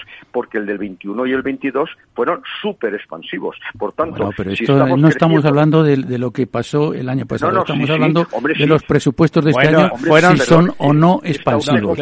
es verdad que fueron singulares esos presupuestos. Podemos, podemos hablar de si vamos a reducir el déficit o no lo vamos a reducir, de si las perspectivas para los próximos años de reducción del déficit son creíbles o no son creíbles, pero la realidad es la realidad. No, la realidad es que el Instituto de Estudios Económicos acaba de publicar un estudio de 830 páginas estudiando partida por partida el presupuesto y llega a la conclusión que manteniendo los mismos servicios públicos, que es lo fundamental, y en general la misma actividad, haciéndolo adecuadamente y colaborando con el sector ¿Y qué significa eso de hacerlo adecuadamente? 60.000 millones. Se pueden ahorrar 60.000 millones. Pues, por ejemplo... Que no, que no, que simplemente esas cosas, mm, recuerdo hace no, mucho tiempo... Se puede ahorrar es verdad, eh, claro que se puede ahorrar. la, buena, la buena gestión siempre conduce al ahorro. Pues eso, pues eso, claro. Pero, pero, ¿quién, ¿quién ha gestionado bien? Bueno, eh, este gobierno yo también creo que, las, administraciones públicas no son una empresa. Bueno, pues desde luego que no. Una gestión eficiente. Porque Entonces, lo que a mí me gustaría hablar es un poco, eh, por ejemplo, por el lado de los ingresos. ¿eh? Eh, por el lado de los ingresos hay mm, unas cosas que son muy llamativas. Por ejemplo, los impuestos directos y las cotizaciones sociales crecen de presupuesto del 23 sobre el 22 un 10,23%. De, si lo desglosamos, el IRPF crece un 5,6% y sociedades un 16,5% claramente estamos aquí eh, a saquear a las empresas. A las empresas. Hombre, suponiendo que si miramos a las cotizaciones sociales, si miramos a las cotizaciones sociales, van a subir un 9,7%. Esto es un auténtico disparate. Una cana Las cotizaciones sociales es el impuesto más lesivo que hay, porque es un impuesto que grava los costes de trabajo, los costes laborales, y es un impuesto que reduce la creación de empleo, la, creación de empleo y la competitividad de nuestras empresas. Eh, por lo tanto, todo esto estoy completamente de acuerdo de que no soy. Curiosamente, Curiosamente, en estos eh, presupuestos resulta que los impuestos indirectos caen. ¿eh? Agárrense. Con un crecimiento del PIB nominal del 6%. ¿Y cómo se come que el IVA va a caer? El IVA cae 1,03% de la recaudación por IVA. argumentando que se ha bajado eh, los impuestos a la energía, al transporte. No, por eso. sencillamente, yo tengo una explicación eh, que es la siguiente. No, esto es ficticio. Y lo presentan de esta manera al gobierno porque quiere dar la imagen de que estos presupuestos ponen el énfasis en la imposición directa y no poner el énfasis en la imposición indirecta. Fíjense en, lo siguiente. En los impuestos indirectos, eh, la cifra del presupuesto del 23 respecto al 22 cae en 71 millones la recaudación. Pero resulta que uno mira a la liquidación del año 22 y respecto a la liquidación del año 22, lo que está presupuestado por el 23 cae en cerca de 5.000 millones. Esto no hay quien se lo crea. Se va a recaudar mucho más y con eso cuenta el gobierno. Eh, de hecho, cuenta tanto. Claro, por la inflación. Que ya hace tres o cuatro días mandó una notificación a Bruselas diciendo que piensa gastarse 10.000 millones más. Estos siete días después de haber presentado. No, no, no, y, y, ya, ha llegado a insinuar que 33.000. Pero eso, en primer lugar, eh, técnicamente es un error desde el punto de vista fiscal, pero en segundo lugar, desde el punto de vista eh, moral, es una barbaridad. Porque, ¿qué es lo que está ocurriendo? En primer lugar, que está subiendo la denominada fiscalidad en frío. ¿Eso qué implica? Eh, y, de qué procede? Pues que tú a lo mejor ves incrementado tu, sueldo un 5%, un 6%, como la escala del IRPF es progresiva, tú asciendes en la escala y, sin embargo, como la inflación es superior, de verdad tu poder adquisitivo se reduce. Y, por tanto, se incumple el principio elemental y básico de los impuestos, que lo que graban es la capacidad de pago. Y aquí se está aprovechando de una auténtica inmoralidad desde hace años, pero sobre todo desde el último año y medio que tenemos una altísima inflación. En segundo lugar, no es verdad eh, que los tipos más altos eh, aumentan la recaudación. Y en este sentido, bueno, sí que parece que todavía no está claro si va a haber una reducción hasta 36.000 euros de ingreso, y que parece que además va a ser en las retenciones para, bueno, grabarlo al año siguiente. Pero solo en las retenciones, no en el impuesto real. O sea, es una jeta impresionante, ¿no? Claro, o sea, a mí me parece que son unos presupuestos que lo que intentan es, eh, bueno, engañarnos eh, solo por el motivo electoral, porque hay que ser mucho más serios, porque como muy bien decía el profesor Tamames, es la ley económica más importante que se aprueba recurrentemente en el Parlamento, etcétera, y esto es una broma, y es una broma. Ahí estáis, ahí estáis coincidiendo, Clemente y tú, Juan, en que no son creíbles, son mentira y son un papel de cara a vender un, un folleto electoral, ya no diré ni, ni, un, ni una idea ni un guiño para captar, sino una mentira, eh, poniendo números y sabiendo que solamente gente como vosotros se lo va a mirar. Profesor Tamames, está usted muy calladito. estoy oyendo porque además estoy rememorando lo que hemos oído en esos desayunos de trabajo que hay en Madrid, que la gente piensa que es perder el tiempo y se aprende mucho se aprende mucho. Incluso usted. Porque yo ahí me di cuenta de que el señor escriba no era tan sabio como dicen. Lo vi en los desayunos de trabajo en varias ocasiones. Y, y ahora eh, el señor escriba pues está navegando con el tema de las pensiones. Desde luego, el techo de gasto está en unos 200 mil millones, ¿no? Y la, las pensiones están en 180.000, van a llegar este año. Eh, 190.000. Una barbaridad. Eso es alimentar la inflación.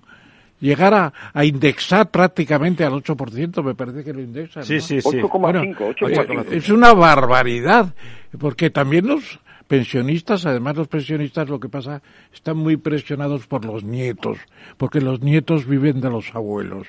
Les extraen el dinero con verdaderas válvulas neumáticas.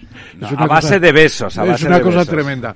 Y entonces yo creo que nos estamos equivocando en las pensiones y nos estamos equivocando en, la, en no tener un programa de empezar a pensar en que la, deuda pública hay que ponerla en unos ciertos niveles. Estamos en el 130 y tantos por ciento del PIB y eso es un disparate. Eh, estos gobiernos, yo me acuerdo cuando con Aznar llegamos al 35%. Claro, se vendió un montón de empresas, también es verdad. Se, bueno, las privatizaciones, las privatizaciones se hicieron mucho porque el dinero que se ganaba con las privatizaciones se dedicaba a amortizar. No, bueno, es una cosa que, es un principio que varía, un principio que varía lo, lo, puso muy claro y la Unión Europea también. Yo, yo creo que precisamente Cristina Cristina, la, la, señora del AIREF, sí. Dio la impresión de que esta ministra no se entiende con el AIREF. Bueno, ella lo que me dio una impresión buena, de, y además sorprendente. Reconozco que como ya pienso mal, eh, porque yo estoy en la línea de Clemente, de que me parece todo mentira, simplemente, me pareció de una independencia sorprendente, ¿no? Dijo las verdades del barquero en un sitio donde eso prácticamente es, que te guillotinen, ¿no? O sea, realmente me sorprendió. Dijo cosas que todos pensábamos que sí. Y, dijo, pero las dijo, ¿no? Ya, eso ya es una sorpresa. También, también se ha tomado eso como una idea de Cristina de que quiere comerse al ministra, a la ministra de Hacienda que quiere saber más que ella. Si la ministra hace lo que le dice Sánchez. trabajo, precisamente es que no, hay duda de que sabe más. De hablar Cristina, estaba a mi lado Gerardo Ortega, que es un personaje muy significativo del Colegio de Economistas de Madrid, el más mm, elocuente de todos probablemente, y yo le dije, esta IREF se quiere comer a la ministra. Y dijo, me parece que sí. Eh, pero vamos a ver, es que uno de los problemas enormes que tiene este país es que la ministra de Hacienda, que estamos hablando de uno de los ministerios más importantes del gobierno, eh, no, no, es, cirujana. sí, eh, yo no sé lo que sabe de medicina, estamos de acuerdo. Sabe cortar, sabe cortar. De fiscal, de fiscal no sabe absolutamente nada, porque de hecho es absolutamente cierto, y no una parodia, no un monólogo, ese eh, intento de explicación de los impuestos finalistas, cuando todos sabemos que los impuestos en general, por su propia definición, no tienen una finalidad concreta. Estoy hablando de esa parodia de las eh, Juanolas que yo supongo que todo el mundo ha visto y que es real. Esta señora hoy que ha dicho la IDEF que no piensa cambiar una, eh, un párrafo de los presupuestos y que se ríe de lo que ha dicho textualmente de lo que dijo ayer la presidenta de la IDEF. A mí me parece una irresponsabilidad absoluta y el problema es que nos perjudica al conjunto de los españoles. Porque esto no estamos hablando de un asunto exclusivo del gobierno, sino que los presupuestos afectan a través de los ingresos y a través de los gastos a toda la población española. A mí lo que me parece, me, parece, espera, te voy a pasar la palabra justamente, me parece grave es que directamente eh, pues, se ríen de, por supuesto se ríen de todos. Lo que me parece grave en el análisis de Clemente, me parece muy interesante, que, que no es que mm, vayamos, que podamos discrepar de a qué se dedican los presupuestos, cuál es el objetivo eh, de país, de inversión, de destino que tienen, sino que no son unos presupuestos, que no tenemos presupuestos en realidad. No es que no nos gusten, sino que en realidad es una entelequia con, el, con, con, con la finalidad de poder hacer un constructo de cara a las elecciones muy mediatizable, o sea, muy comunicable, que tenga unas dianas y unos targets fáciles de alcanzar, pero que no hay presupuesto. Ni tan siquiera puedo discutir si me gusta la inversión que se hace en determinadas obras públicas, si me parece que el cambio climático, la adaptación con esa inversión consigue esos objetivos y si eso va a generar no sé qué nivel de, de, empleo, porque el, pues las, por construcción, por decir algo en concreto, pues sabemos que genera no sé qué empleo, porque es todo mentira, porque como no está contando, además al decirlo tal como lo has dicho Clemente es muy discreto, tú Juan eres más eh, explícito, pero pero no, pero Clemente que es discreto, pero yo adivino en esa discreción que en realidad ¿Qué, tendría que poner? No pone nada de lo que tendrían que ser unos presupuestos. No es una propuesta presupuestaria para gobernar el país. Hombre, yo creo que sí que es una propuesta y como ha dicho antes Ramón, ¿qué, dice que vamos a hacer? fundamental que va a dirigir todas las decisiones. Debería ser, debería lo dijo, ser. lo dijo debería ser, debería ser. Y, lo, y, lo, y, lo, va a ser. Eh, yo lo único que, que, apunto es que, por ejemplo, pues... No sea usted tan, eh, tan, tan no, no, discreto, pero es que las cosas hay que decirlas tal como son. Eh, sin exageraciones.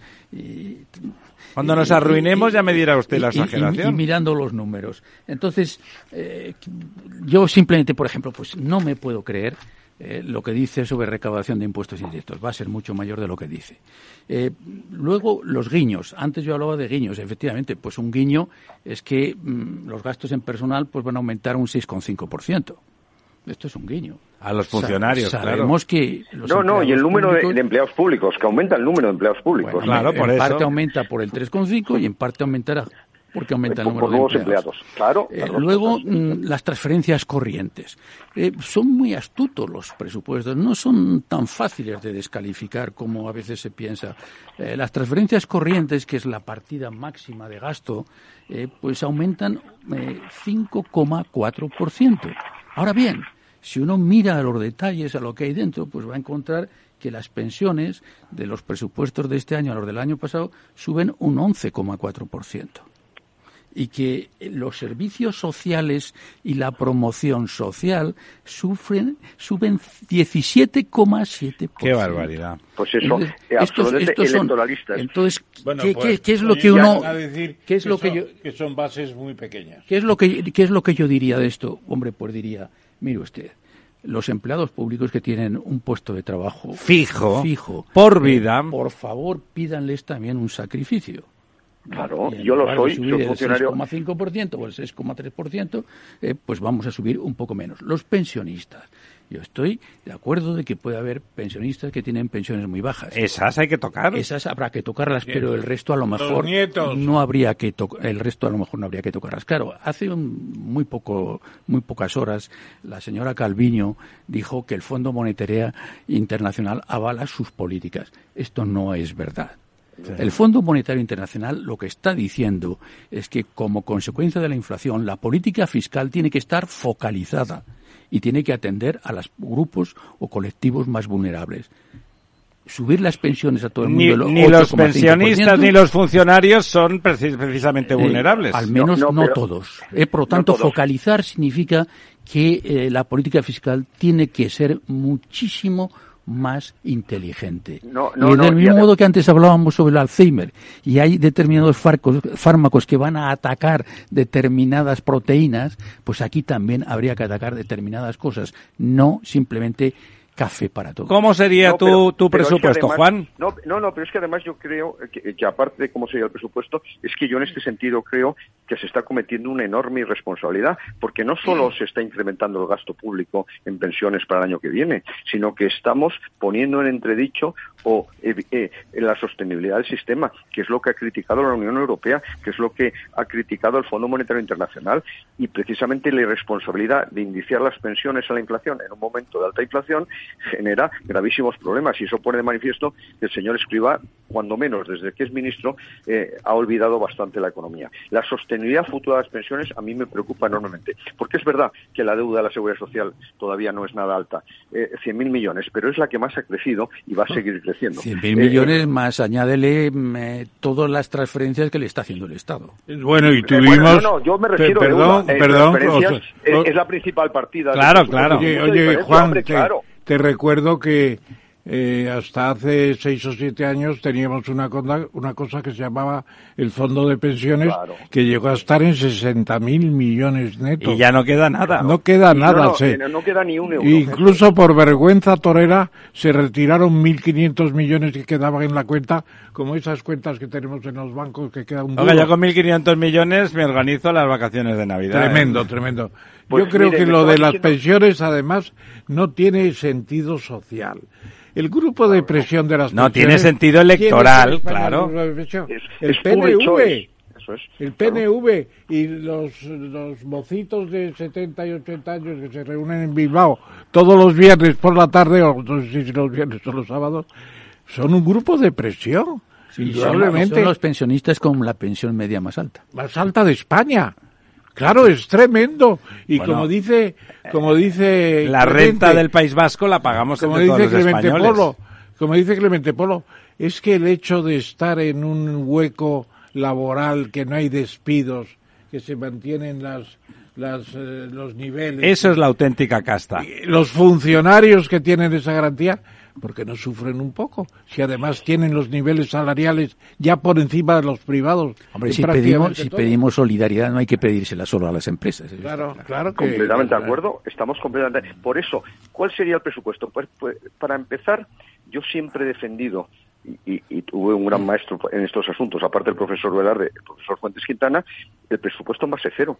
Es decir, que los presupuestos no se elaboran, no se elaboren respecto a los anteriores con un carácter incrementalista, sino que se parta de cero y se establezca las políticas más adecuadas. Que sepas, Juan, que don Ramón defiende también el presupuesto a base cero. Pues, sí, señor, porque entre otras cosas era una de las esencias de la política fiscal de la primera transición. Para eso hay que, hay que, hay que trabajar demasiado para eso. Y, y se decidió el presupuesto base cero y se aplicó un primer año y no sé si un segundo. Y luego se olvidó.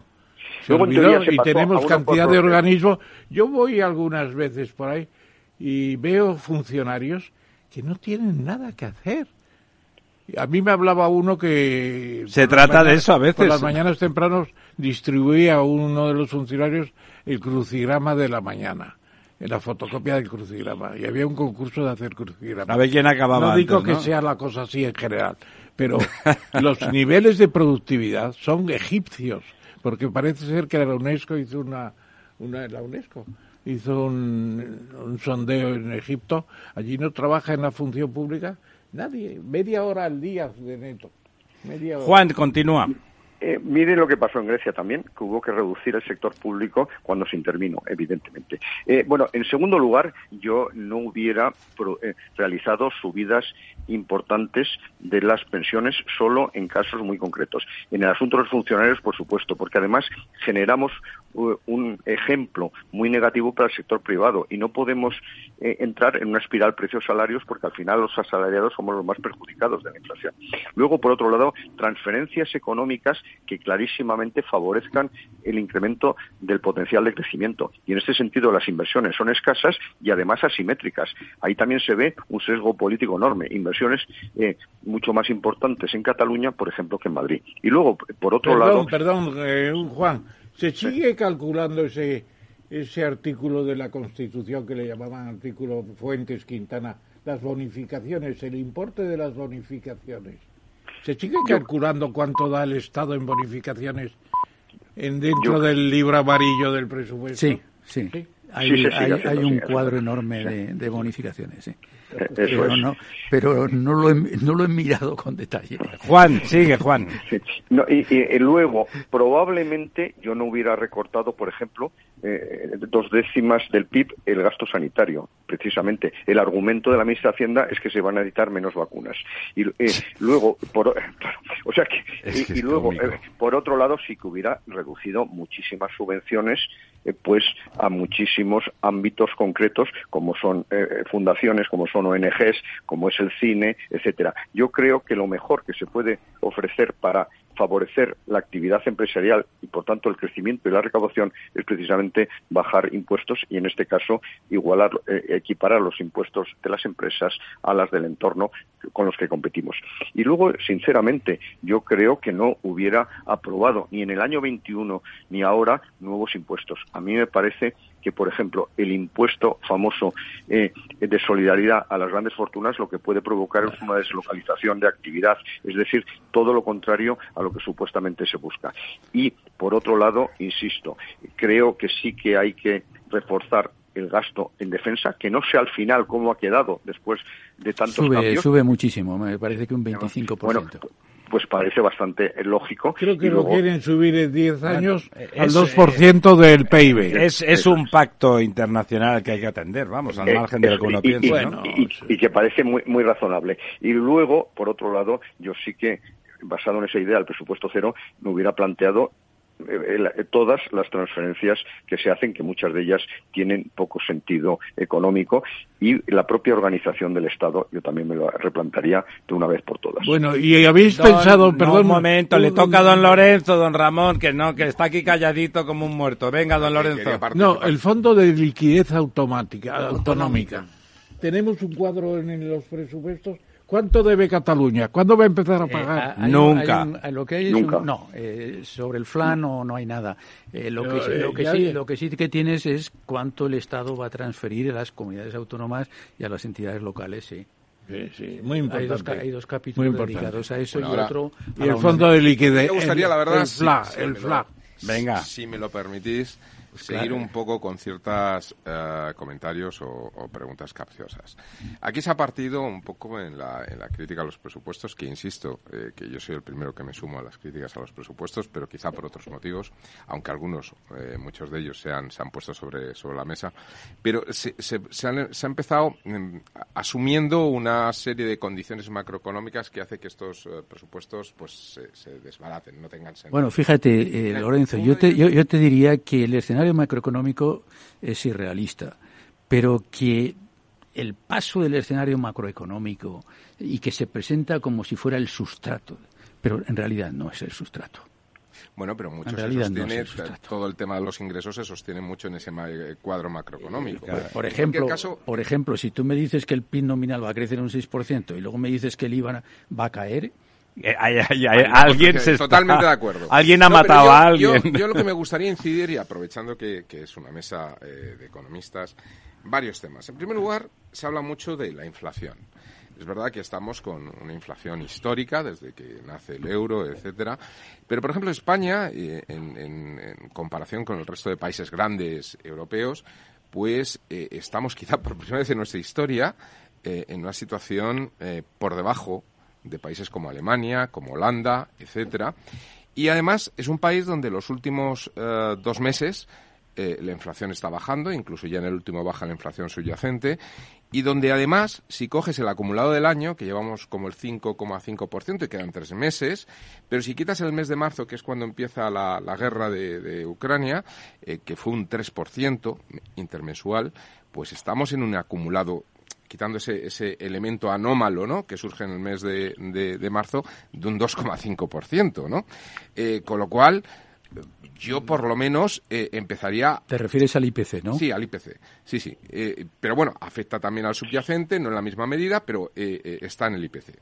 Eh, otro tema, los tipos de interés. Los tipos de interés están subiendo y están subiendo significativamente, pero hace uno, un año una empresa pagaba un diferencial de 300 puntos básicos sobre un Euribor que estaba en el 0%, con lo cual a unas inflaciones del 1,5 o 2% tenía un diferencial de tipos de interés positivo respecto a la inflación de 100 puntos básicos. En la actualidad sigue pagando esos 300 puntos básicos de diferencial sobre un, un Euribor que está en el 2,60, 2,70 o el 3%. 600 puntos básicos, pero con una inflación del 8,5 está en un eh, tipo de interés negativo real, diferencial negativo real de 250 puntos básicos. Con lo cual, esto da que pensar. Luego, eh, eh, hay otra, otro elemento que yo creo que los economistas debemos de, en mi opinión, ser un poco humildes porque no, no, no nos hemos enfrentado nunca a ello, y es una pirámide poblacional invertida. Esto es un tema muy curioso, ¿no? Eh, Estados Unidos entra en, tasas de crecimiento negativo intertrimestral, eh, con inflaciones eh, un poco al nivel de europeo, entre 9, 10%, etcétera, pero el empleo está en máximos históricos.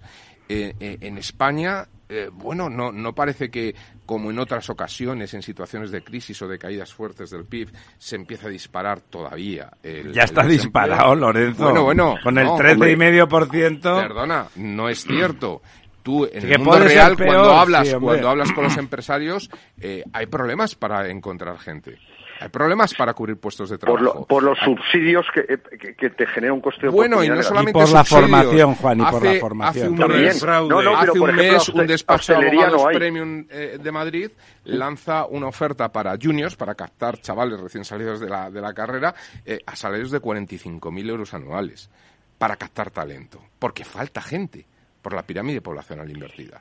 Esto yo creo que se abre un escenario realmente interesante y, cuanto menos... Bueno, interesante, no sé, nuevo, sí. Para reflexionar sobre mucho de los, eh, digamos, parámetros que hemos venido utilizando hasta ahora a la hora de analizar cuál puede ser el impacto de lo que puede ocurrir. hombre, yo lo lanzo como unas comentarios capcios. A ver, Juan. Me, parece, me parece interesantísimo. El asunto de los tipos de interés, etcétera, seguimos teniendo tipos de interés reales negativos, obviamente, y probablemente los bancos centrales que no lo van a hacer porque evidentemente estamos en el peor de los escenarios, que es posible recesión con inflación, tendrían que subir mucho más los tipos de interés. Eh, hay que recordar que en Estados Unidos, cuando la inflación estaba a los niveles actuales, los tipos llegaron al 16%. De tal manera que, eso es lo que, eh, en eso estoy completamente de acuerdo. Pero sí que a mí me parece muy interesante y, lógicamente supera eh, el año próximo los presupuestos, etcétera, lo que se está planteando. yo creo que todos los que estamos en este momento en la mesa estamos poniendo en manifiesto que a lo largo de nuestra vida, y el profesor Tamames es un ejemplo, hemos dedicado eh, una parte fundamental de la misma al trabajo y de hecho a estas horas seguimos trabajando. Y yo no termino de entender, pero que cambia todos los parámetros del mercado laboral, la denominada gran dimisión en Estados Unidos. Es decir, chicos cualificados con treinta y tantos, cuarenta años, que abandonan sus carreras profesionales no porque tengan una oferta mejor, sino para vivir, cambiar de actividad. Para trabajar menos. Para trabajar menos. Y en lo que les interesa. peligrosísimo. En lo que les interesa o, en nada a lo que sí que ha ayudado bastante también en el caso de Estados Unidos eh, las subvenciones, porque lógicamente los ciudadanos somos enormemente eh, lógicos y razonables. Si a nosotros nos dan un, subsidio suficiente para vivir y el trabajar tiene un coste en todos los eh, sentidos, pues no trabajas. Y eso es lo que, desgraciadamente, es una cultura que se está introduciendo en exceso en España, pero cuando se ha empezado a aplicar en Estados Unidos, pues lógicamente también ha funcionado. Y eso explica que en este momento hay muchos puestos de trabajo que no se cubren. Yo creo que hay más componente cultural de lo que apuntas, ¿eh, Juan, en eso. Hoy, por ejemplo, no sé si has leído, seguramente sí, un, la entrevista que le hicieron ayer a Pérez Reverte que bueno que siempre es un tipo interesante y hablaba hablaba de las nuevas generaciones. Y es verdad que son blanditos. Todos debemos de tener hijos supongo. Yo tengo uno de 20 que es un tío listo estupendo capaz de partirse la cara incluso por España. Pero que es verdad que son tienen otra textura no no están los hemos protegido les hemos dado una vida formidable estupenda que es lo que quieren hacer los padres con los hijos que vivan bien. Y son no son resilientes realmente no son resilientes. Y de delante de la posibilidad de seguir viviendo, les parece que no van a tener que pelear en exceso. Yo creo que además de las subvenciones que, y de los subsidios, que es posible que afecten en cierta medida, sin duda, pero, pero... Escuchemos, don Ramiro, la voz lejana de Juan Roch. Cultura del esfuerzo. no hay cultura del esfuerzo. No, no la hay. No la hay.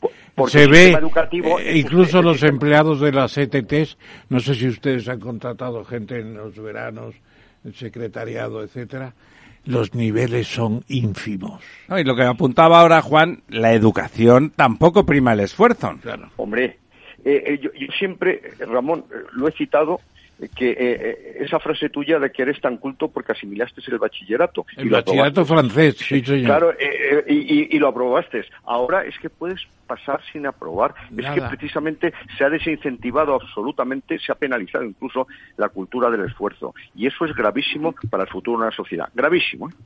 Clemente, venga, contra, contrapunto, yo, Yo, como decía Umbral, yo he venido a hablar de los presupuestos. eres muy malo. Eh, como, diría el chiquito de la calzada, eh, tú eres muy, malo. Como, catedrático tantos años, pues está muy bien hablar de educación y podría ser otro tema. Eh, yo, por ejemplo, pues claro, pues hablando de educación, yo sinceramente, así en plano un poco de broma, pues muchas veces cuando me preguntaban por la universidad decía, bueno, ¿qué tienes? Y digo, material de derribo. En lugar de alumnos lo que tenías era material de derribo. De vez en cuando encontrabas algún alumno bueno. Claro, claro. Pero, la mayoría de la gente no sabía. Por falta de voluntad, no, claro. No, no sabías muy bien que, porque estaba allí, efectivamente, claro. Si además les das becas y pueden, eh, si, si, la carrera es de cuatro años, la pueden hacer en seis o en siete, pues bueno, estamos obviamente todas estas cosas son auténticos disparates y en parte todo esto también está metido en, en buena parte en los presupuestos. Es decir, que eh, esta idea de, de ingresar más para subvencionar más es, absurdo, sobre todo es ineficiente es muy ineficiente. Ah, absurdo económicamente. Yo, comprendo que, necesariamente pues tú tienes que ayudar a la gente y tener una idea de qué es y la igualdad de oportunidades, pero eso tiene que ser una idea racional. Igualdad de oportunidades. ayer me preguntaron unos dominicanos que están aquí del gobierno dominicano. Eh, son ministros y me preguntaron unos chicos que son ministros dice qué tal Cristóbal Montoro cómo le recordáis y yo dije, recaudación. Era una cosa, un furor el que tenía por recaudar lo más posible. Bueno, yo, yo creo yo creo que Sánchez también tiene furor recaudatorio. Totalmente. Lo de sino uterino. Lo de Cristóbal Montoro fue especial, fue especial. Almudena quería decir algo que ha estado muy calladita. Sí. Hola, Juan, ¿qué tal? Hola. Hola, buenas noches. Buenas noches. No, yo os quería preguntar a los dos, a ver, el escenario que pinta no es nada halagüeño, ¿no? Alta inflación, subida de tipos, precios de la energía, eh, está, se está hablando de recesión técnica, o sea, un crecimiento muy lento, recesión mm, técnica, ¿no?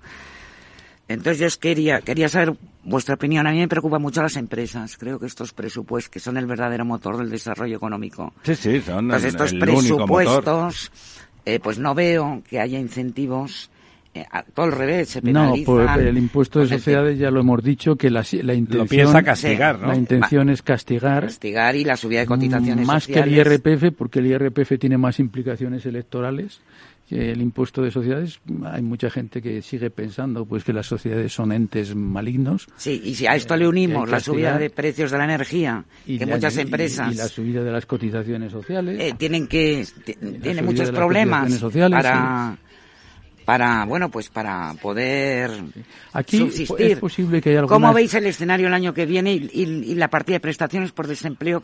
La partida de prestaciones está, está? estabilizada. Exactamente. Sí, pero eh, efectivamente. Pues, pero, aquí hablando pues de que antes hablábamos sobre estas cosas y Estados Unidos, claro, Estados Unidos tiene un sistema de prestación por desempleo eh, que a las 24 semanas se, a la te, calle. se te acaba el desempleo. ¿Y qué ocurre? Pues que, pues que buscas trabajo. Aproximadamente el 75-80% de las personas que están en desempleo encuentran trabajo antes de 24 semanas. Aquí, aquí, no solamente la tenemos casi indefinido, sino que encima se va a subir en estos presupuestos. efectivamente. Yo creo que aquí en, Estados Unidos la frase clásica es eh, you are fired Have a nice day. Está usted despedido, que tenga buen día.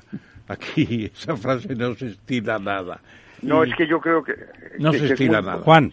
Lo que ha dicho Almudena yo creo que es fundamental, es que hay que recordar eh, que eh, el crecimiento de la actividad económica y la producción depende fundamentalmente de las empresas privadas.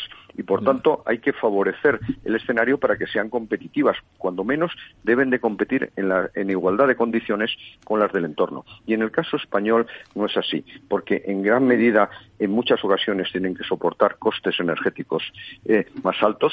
Con una caída muy importante en la productividad de la mano de obra como se está constatando en todos los análisis internacionales y esto es gravísimo con un gobierno que lo que ha hecho es eh, un cambio en el mercado laboral para establecer muchas más restricciones y con la amenaza de seguir subiendo el salario mínimo interprofesional. Eso también lo añades, más eh, Con lo que, evidentemente, y un aumento de la fiscalidad a las grandes empresas, pues eso, evidentemente, lo que penaliza es eh, el desarrollo de, España y del empleo. Pero es que además, eh, estos presupuestos y en general la política de este gobierno no cree en absoluto en la colaboración público-privada. Eh, antes hablábamos de. Criminaliza a las empresas, como decía Clemente.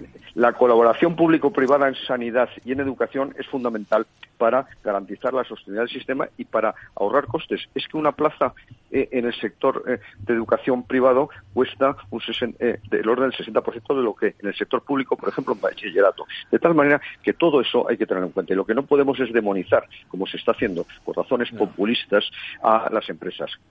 Bueno, vamos a dejar las moralejas. Le dejo un minuto. Para otro Clemente, un, minuto. Un poco en contestación a lo que decía Almudena. A mí lo que más me preocupa de estos presupuestos, lo que más me preocupa es que si hay un ingreso en la recaudación, no se aproveche esto para reducir el déficit público. Claro. Esto, esto, es lo que más me preocupa, porque, eh, claro, mm, la deuda que tenemos, tenemos una deuda... Hay que pagarla, la gente no, lo sabe. Pero es que tenemos una deuda bruta de 1,96 billones, que claro, con todos los arreglos del protocolo de déficit excesivo se queda en 1,45. Desaparece. que es una barbaridad en cualquier caso. Desaparecen, que sigue siendo una barbaridad. ¿eh? Entonces, claro, esto te sitúa, eh, con vistas al futuro, en una situación en que desarma la política fiscal. La política fiscal yo creo que tiene un papel eh, de jugar un papel anticíclico en va a haber nuevas perturbaciones adversas como, como hubo la gran recesión o como hubo la recesión epidémica. Y eso eso, si tú no tienes un poco de holgura, no vas a poder utilizar. Hasta aquí hemos llegado, don Juan, don Clemente. Muchísimas gracias, doña Almudena. La verdad es que daba, vamos, los presupuestos dan para mucho. De eso hemos de vivir y de eso quiere vivir, me temo que el gobierno con esas cositas que están dedicadas a ver si captan los votos suficientes. Esperemos que los españoles sepan sumar y restar y sepan que sin empresas, sin empresas, no hay empleo. Los empresarios somos todos, igual que los trabajadores somos todos. Eh, muchísimas gracias. Los, los, esperamos pronto, los esperamos pronto. Y nosotros volvemos en un minuto con el Puig Pro Quo, con don Lorenzo y con don Ramón. Los robots escuchamos Capital Radio. Es la radio más innovadora. Oímos a Saragot, con Luis Vicente Muñoz. Ahí le has dado. Esto es Capital Radio. Di que nos escuchas.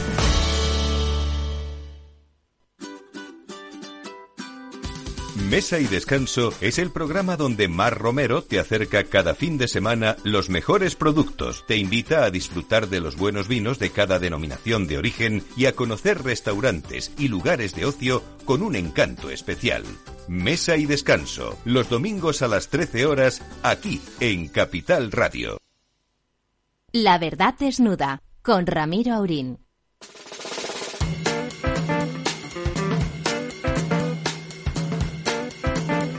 Aquí estamos de nuevo, don don Ramón, que vamos, aquí no paramos de hablar, pero el don Ramón menos que ninguno. Vamos ahí, tenemos 12 minutos, vamos a ir a, a paso a Matacaballo. Lo primero, el chinito dice que no renuncia a tomar Taiwán por la fuerza. Efectivamente, yo creo que está aprovechando la situación que se ha creado en, en, Ucrania, para referirse a lo suyo, a su problema. Mm. Aunque yo creo que. ¿No está haciendo populismo? El chinito, como usted lo dice, tiene que soportar que Nixon en 1972 en Pekín, no en Shanghái, firmara la declaración de Shanghái de que hay una sola China. la promesa de Estados Unidos está. Y ahora de escaparse diciendo que van a defenderle, pues hay que pensarlo, hay que negociar. Yo creo que ese tema hay que negociarlo, no puede quedar a una invasión mortífera y cruenta, porque eso sería muy negativo. Bueno, la, la experiencia de Hong Kong es que Hong Kong ha desaparecido. Desaparecido. Ha desaparecido. No es el Hong Kong en China, sino que es China y Hong Kong, pues unos edificios altos que están. Eso es, eso es. Un, un, mismo país y dos sistemas. ¿Alguna cosita, don Lorenzo? Bueno, y veíamos una noticia de un congresista en Estados Unidos que alertaba de que para el año 27 eh, él pensaba que ya la tecnología militar china había avanzado lo suficiente como para poder hacer este este asalto a la isla y poner cara a decir qué pasa eh, en plan castizo, es que, ¿no? La verdad es que la situación es, es peligrosa, ¿no? Estamos viviendo unos momentos históricamente muy peligrosos. A mí una de las cosas que me preocupan mucho es que en la guerra que estamos viendo en Ucrania yo no creo que el señor Putin haga ningún movimiento sin que el señor Xi Jinping sea, sea avisado y por primera vez en todo este conflicto que lleva ya unos cuantos meses ha solicitado a todos sus ciudadanos chinos que viven en Ucrania que abandonen el país y también salió hoy una noticia de cómo está contratando eh, mercenarios, antiguos pilotos británicos Wagner, para... los Wagner. No, no, No, no, no, para antiguos formar- pilotos para británicos formar para pilotos formar a los chinos, pilotos chinos. efectivamente. Yo creo que vivimos un tiempo complejo. Complejo. Bueno, eh, ahí está en esa, esa lucha presidencial entre Lula y Bolsonaro. Bueno, Lula es manifiestamente mejorable, pero cuando el, cuando el rival es Bolsonaro, la verdad es que es muy difícil tomar un partido distinto, ¿no? Pero eh, yo creo que los, los sondeos eh, han errado una vez más. Eh, Bolsonaro está más fuerte de lo que se decía y además en la segunda vuelta yo creo que lo están haciendo mejor. Todavía no se decide nadie a decir quién va a ganar, pero yo sospecho ¿Sabe que... lo que pasa? Que me parece, si es verdad eso que dice, que en principio la primera vuelta la ganó Lula, no tan Pero- lejos, que Bolsonaro está ahí.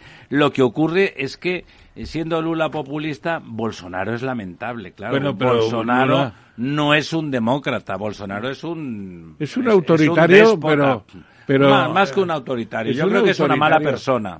No, yo no creo que sea tan mala persona, además es que a usted tiene un fondo que a algunos no les gustará, pues está con los evangélicos.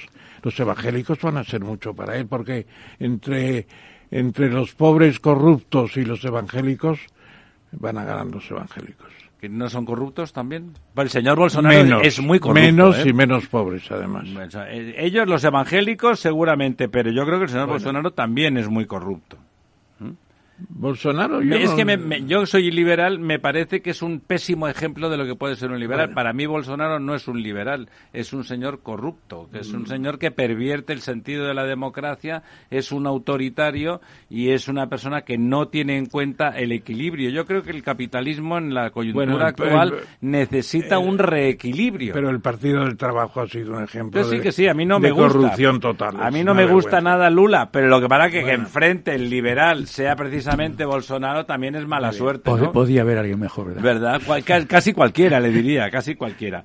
Bueno, el Banco Santander incorpora la hipoteca inversa a su oferta de productos. Ya por fin un gran banco incorpora esta línea de financiación de las gentes de mayor edad. En general- es, es muy importante. En general eran muy poco atractivas. Yo lo miré para mi señora madre y eran realmente muy poco atractivas. Yo, yo, yo creo que es bastante atractiva para mucha gente. No voy a citar el Quiere caso. decir que no lo ha mirado usted, porque sí, yo lo sí, miré y he no mirado, he mirado el caso de una prima mía que le dan 8.500 euros todas las todos los meses. Que tiene un piso de 3 millones. No, tiene un piso de 2 millones muy bueno. Vale, Pero no, va a sacar... Nos ha jodido. La media nacional. Ha jodido Lo que está siendo un pisito normal. No, no, no. Normal, un pisito no. del Atleti. No, lo que pasa es que corresponde a una época inicial de la eh, eh, hipoteca inversa que era muy favorable al hipotecado. Y ahora, ahora Don Ramón, un piso de dos millones y medio es que te dan eso, Pero- claro. No, no, no, no, no, no, no se crea que es tan fácil. Sí, hombre, sí. Bueno, yo, yo le digo porque la proporción con lo de mi madre ya es eso. Lleva siete años para venderlo y no lo vende. Claro, porque es muy caro, porque vale mucho dinero. No hay muchos compradores para pisos de A tres mí me millones. parece que hay que movilizar ese, ese sector, hay que movilizarlo y sería bueno. Bien. Yo creo que los hijos de, las, de los padres y las madres deberían de pensar que les es más rentable hacer ellos la hipoteca inversa. De paso se comportan como buenos hijos, garantizan que sus señores padres están en sus casas hasta el día en que se mueren y además después no les regalan media hipoteca a los bancos. contra los que no tengo nada, ¿no? Pero, pero es que hasta ahora tenían esa hipoteca inversa sin pagar, con un coste de cero, ¿no? Porque al final se quedaban con el inmueble. También, ¿no?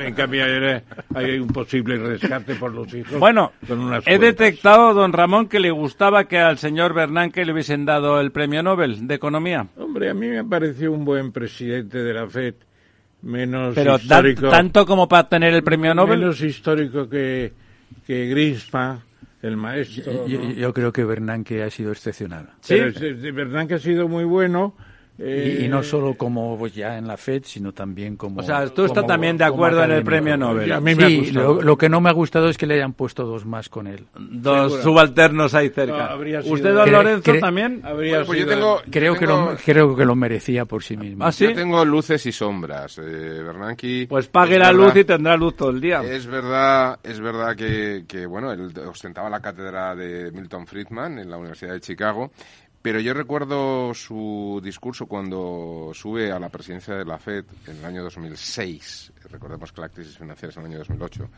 que dice literal, eh, jamás volveremos a tener una crisis financiera, porque gracias a Milton Friedman ya sabemos cuál es la solución a todas las crisis financieras. Dinero, dinero, dinero.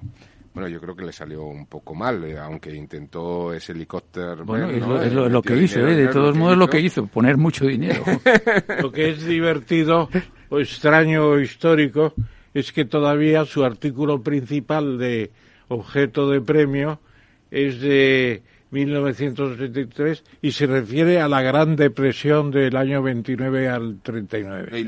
eso es historia, no es economía. y luego también, que yo creo que es por lo que le han tenido que poner algún telonero, eh, él ha escrito mucho eh, de su fase como presidente en la FED en los últimos años, de toda la evolución de la crisis, que recuerda bastante al Premio Nobel de Literatura del señor Churchill, cuando escribe los sufrimientos, los 12 volúmenes de la Segunda Guerra Mundial, ¿no? De las aventuras vividas por él en primera persona. Ah, de Churchill dice. Claro. Pero no le dieron el eh, premio por la... Le dieron el premio Nobel de, de, literatura. Se lo dieron por eso. Se lo dieron por la historia de los países de habla inglesa. De English Speaking Countries, History. Sí. Precisamente las memorias de guerra no, no se las dieron. Eh, que es lo mejor que ha escrito por la por la cuestión que está detrás, tampoco por la belleza literaria, ¿no? Está bien la belleza literaria. Bueno, los ingleses cultos escriben muy bien, ¿eh? De hecho, los periódicos cultos eh, tienen eh, y él cuando daba las titulares espectaculares, referencias cultas. Se da por descontado que el lector es un lector ilustrado al que no se le puede tomar el pelo porque si no se va a molestar contigo, ¿no? Lo cual en este país, desde luego, no es así. La buena noticia. La buena noticia es que es que... Bueno, buena, es sorprendente más que buena, ¿no? Bueno, es estupenda. Hemos creado un cometa con la dimensión... ¿Le mola que diría mi hijo lo de que hemos creado un cometa? Y no nos damos cuenta de la importancia que tiene la NASA para toda la humanidad. la probabilidad del choque con un, asteroide, un cometa, un asteroide o lo que sea, ha quedado limitado. no es tan pequeña y ahora estamos avanzando ya en un campo. Sí, sí, la hemos, la hemos limitado. Hay que financiarlo para tenerlo bien. Es importantísimo. A mí la verdad es que este evento me recordó muchísimo la frase aquella de Oscar Wilde que dice que todos los hombres estamos metidos en el fango, aunque algunos pocos miramos a las estrellas. bueno, bueno, bueno, no, y además esto ya lo hablaba... Ya los asteroides. Ya lo hablaba mi, mi maestro, que se llama Asimov, Isaac Asimov. Por supuesto, Asimov lo que tiene la virtud es que hablaba de todo y mirando para las estrellas y por lo tanto acertaba siempre. Amigas, amigos, aquí hasta aquí hemos estado desnudando la verdad que ha estado, ha estado estupenda hoy y particularmente sensual. Don Clemente, doña Almudena, muchísimas gracias por acompañarnos hasta el final. Don Ramón, don Lorenzo, aquí estamos para besarnos y abrazarnos. Amigas, amigos, hasta el próximo miércoles.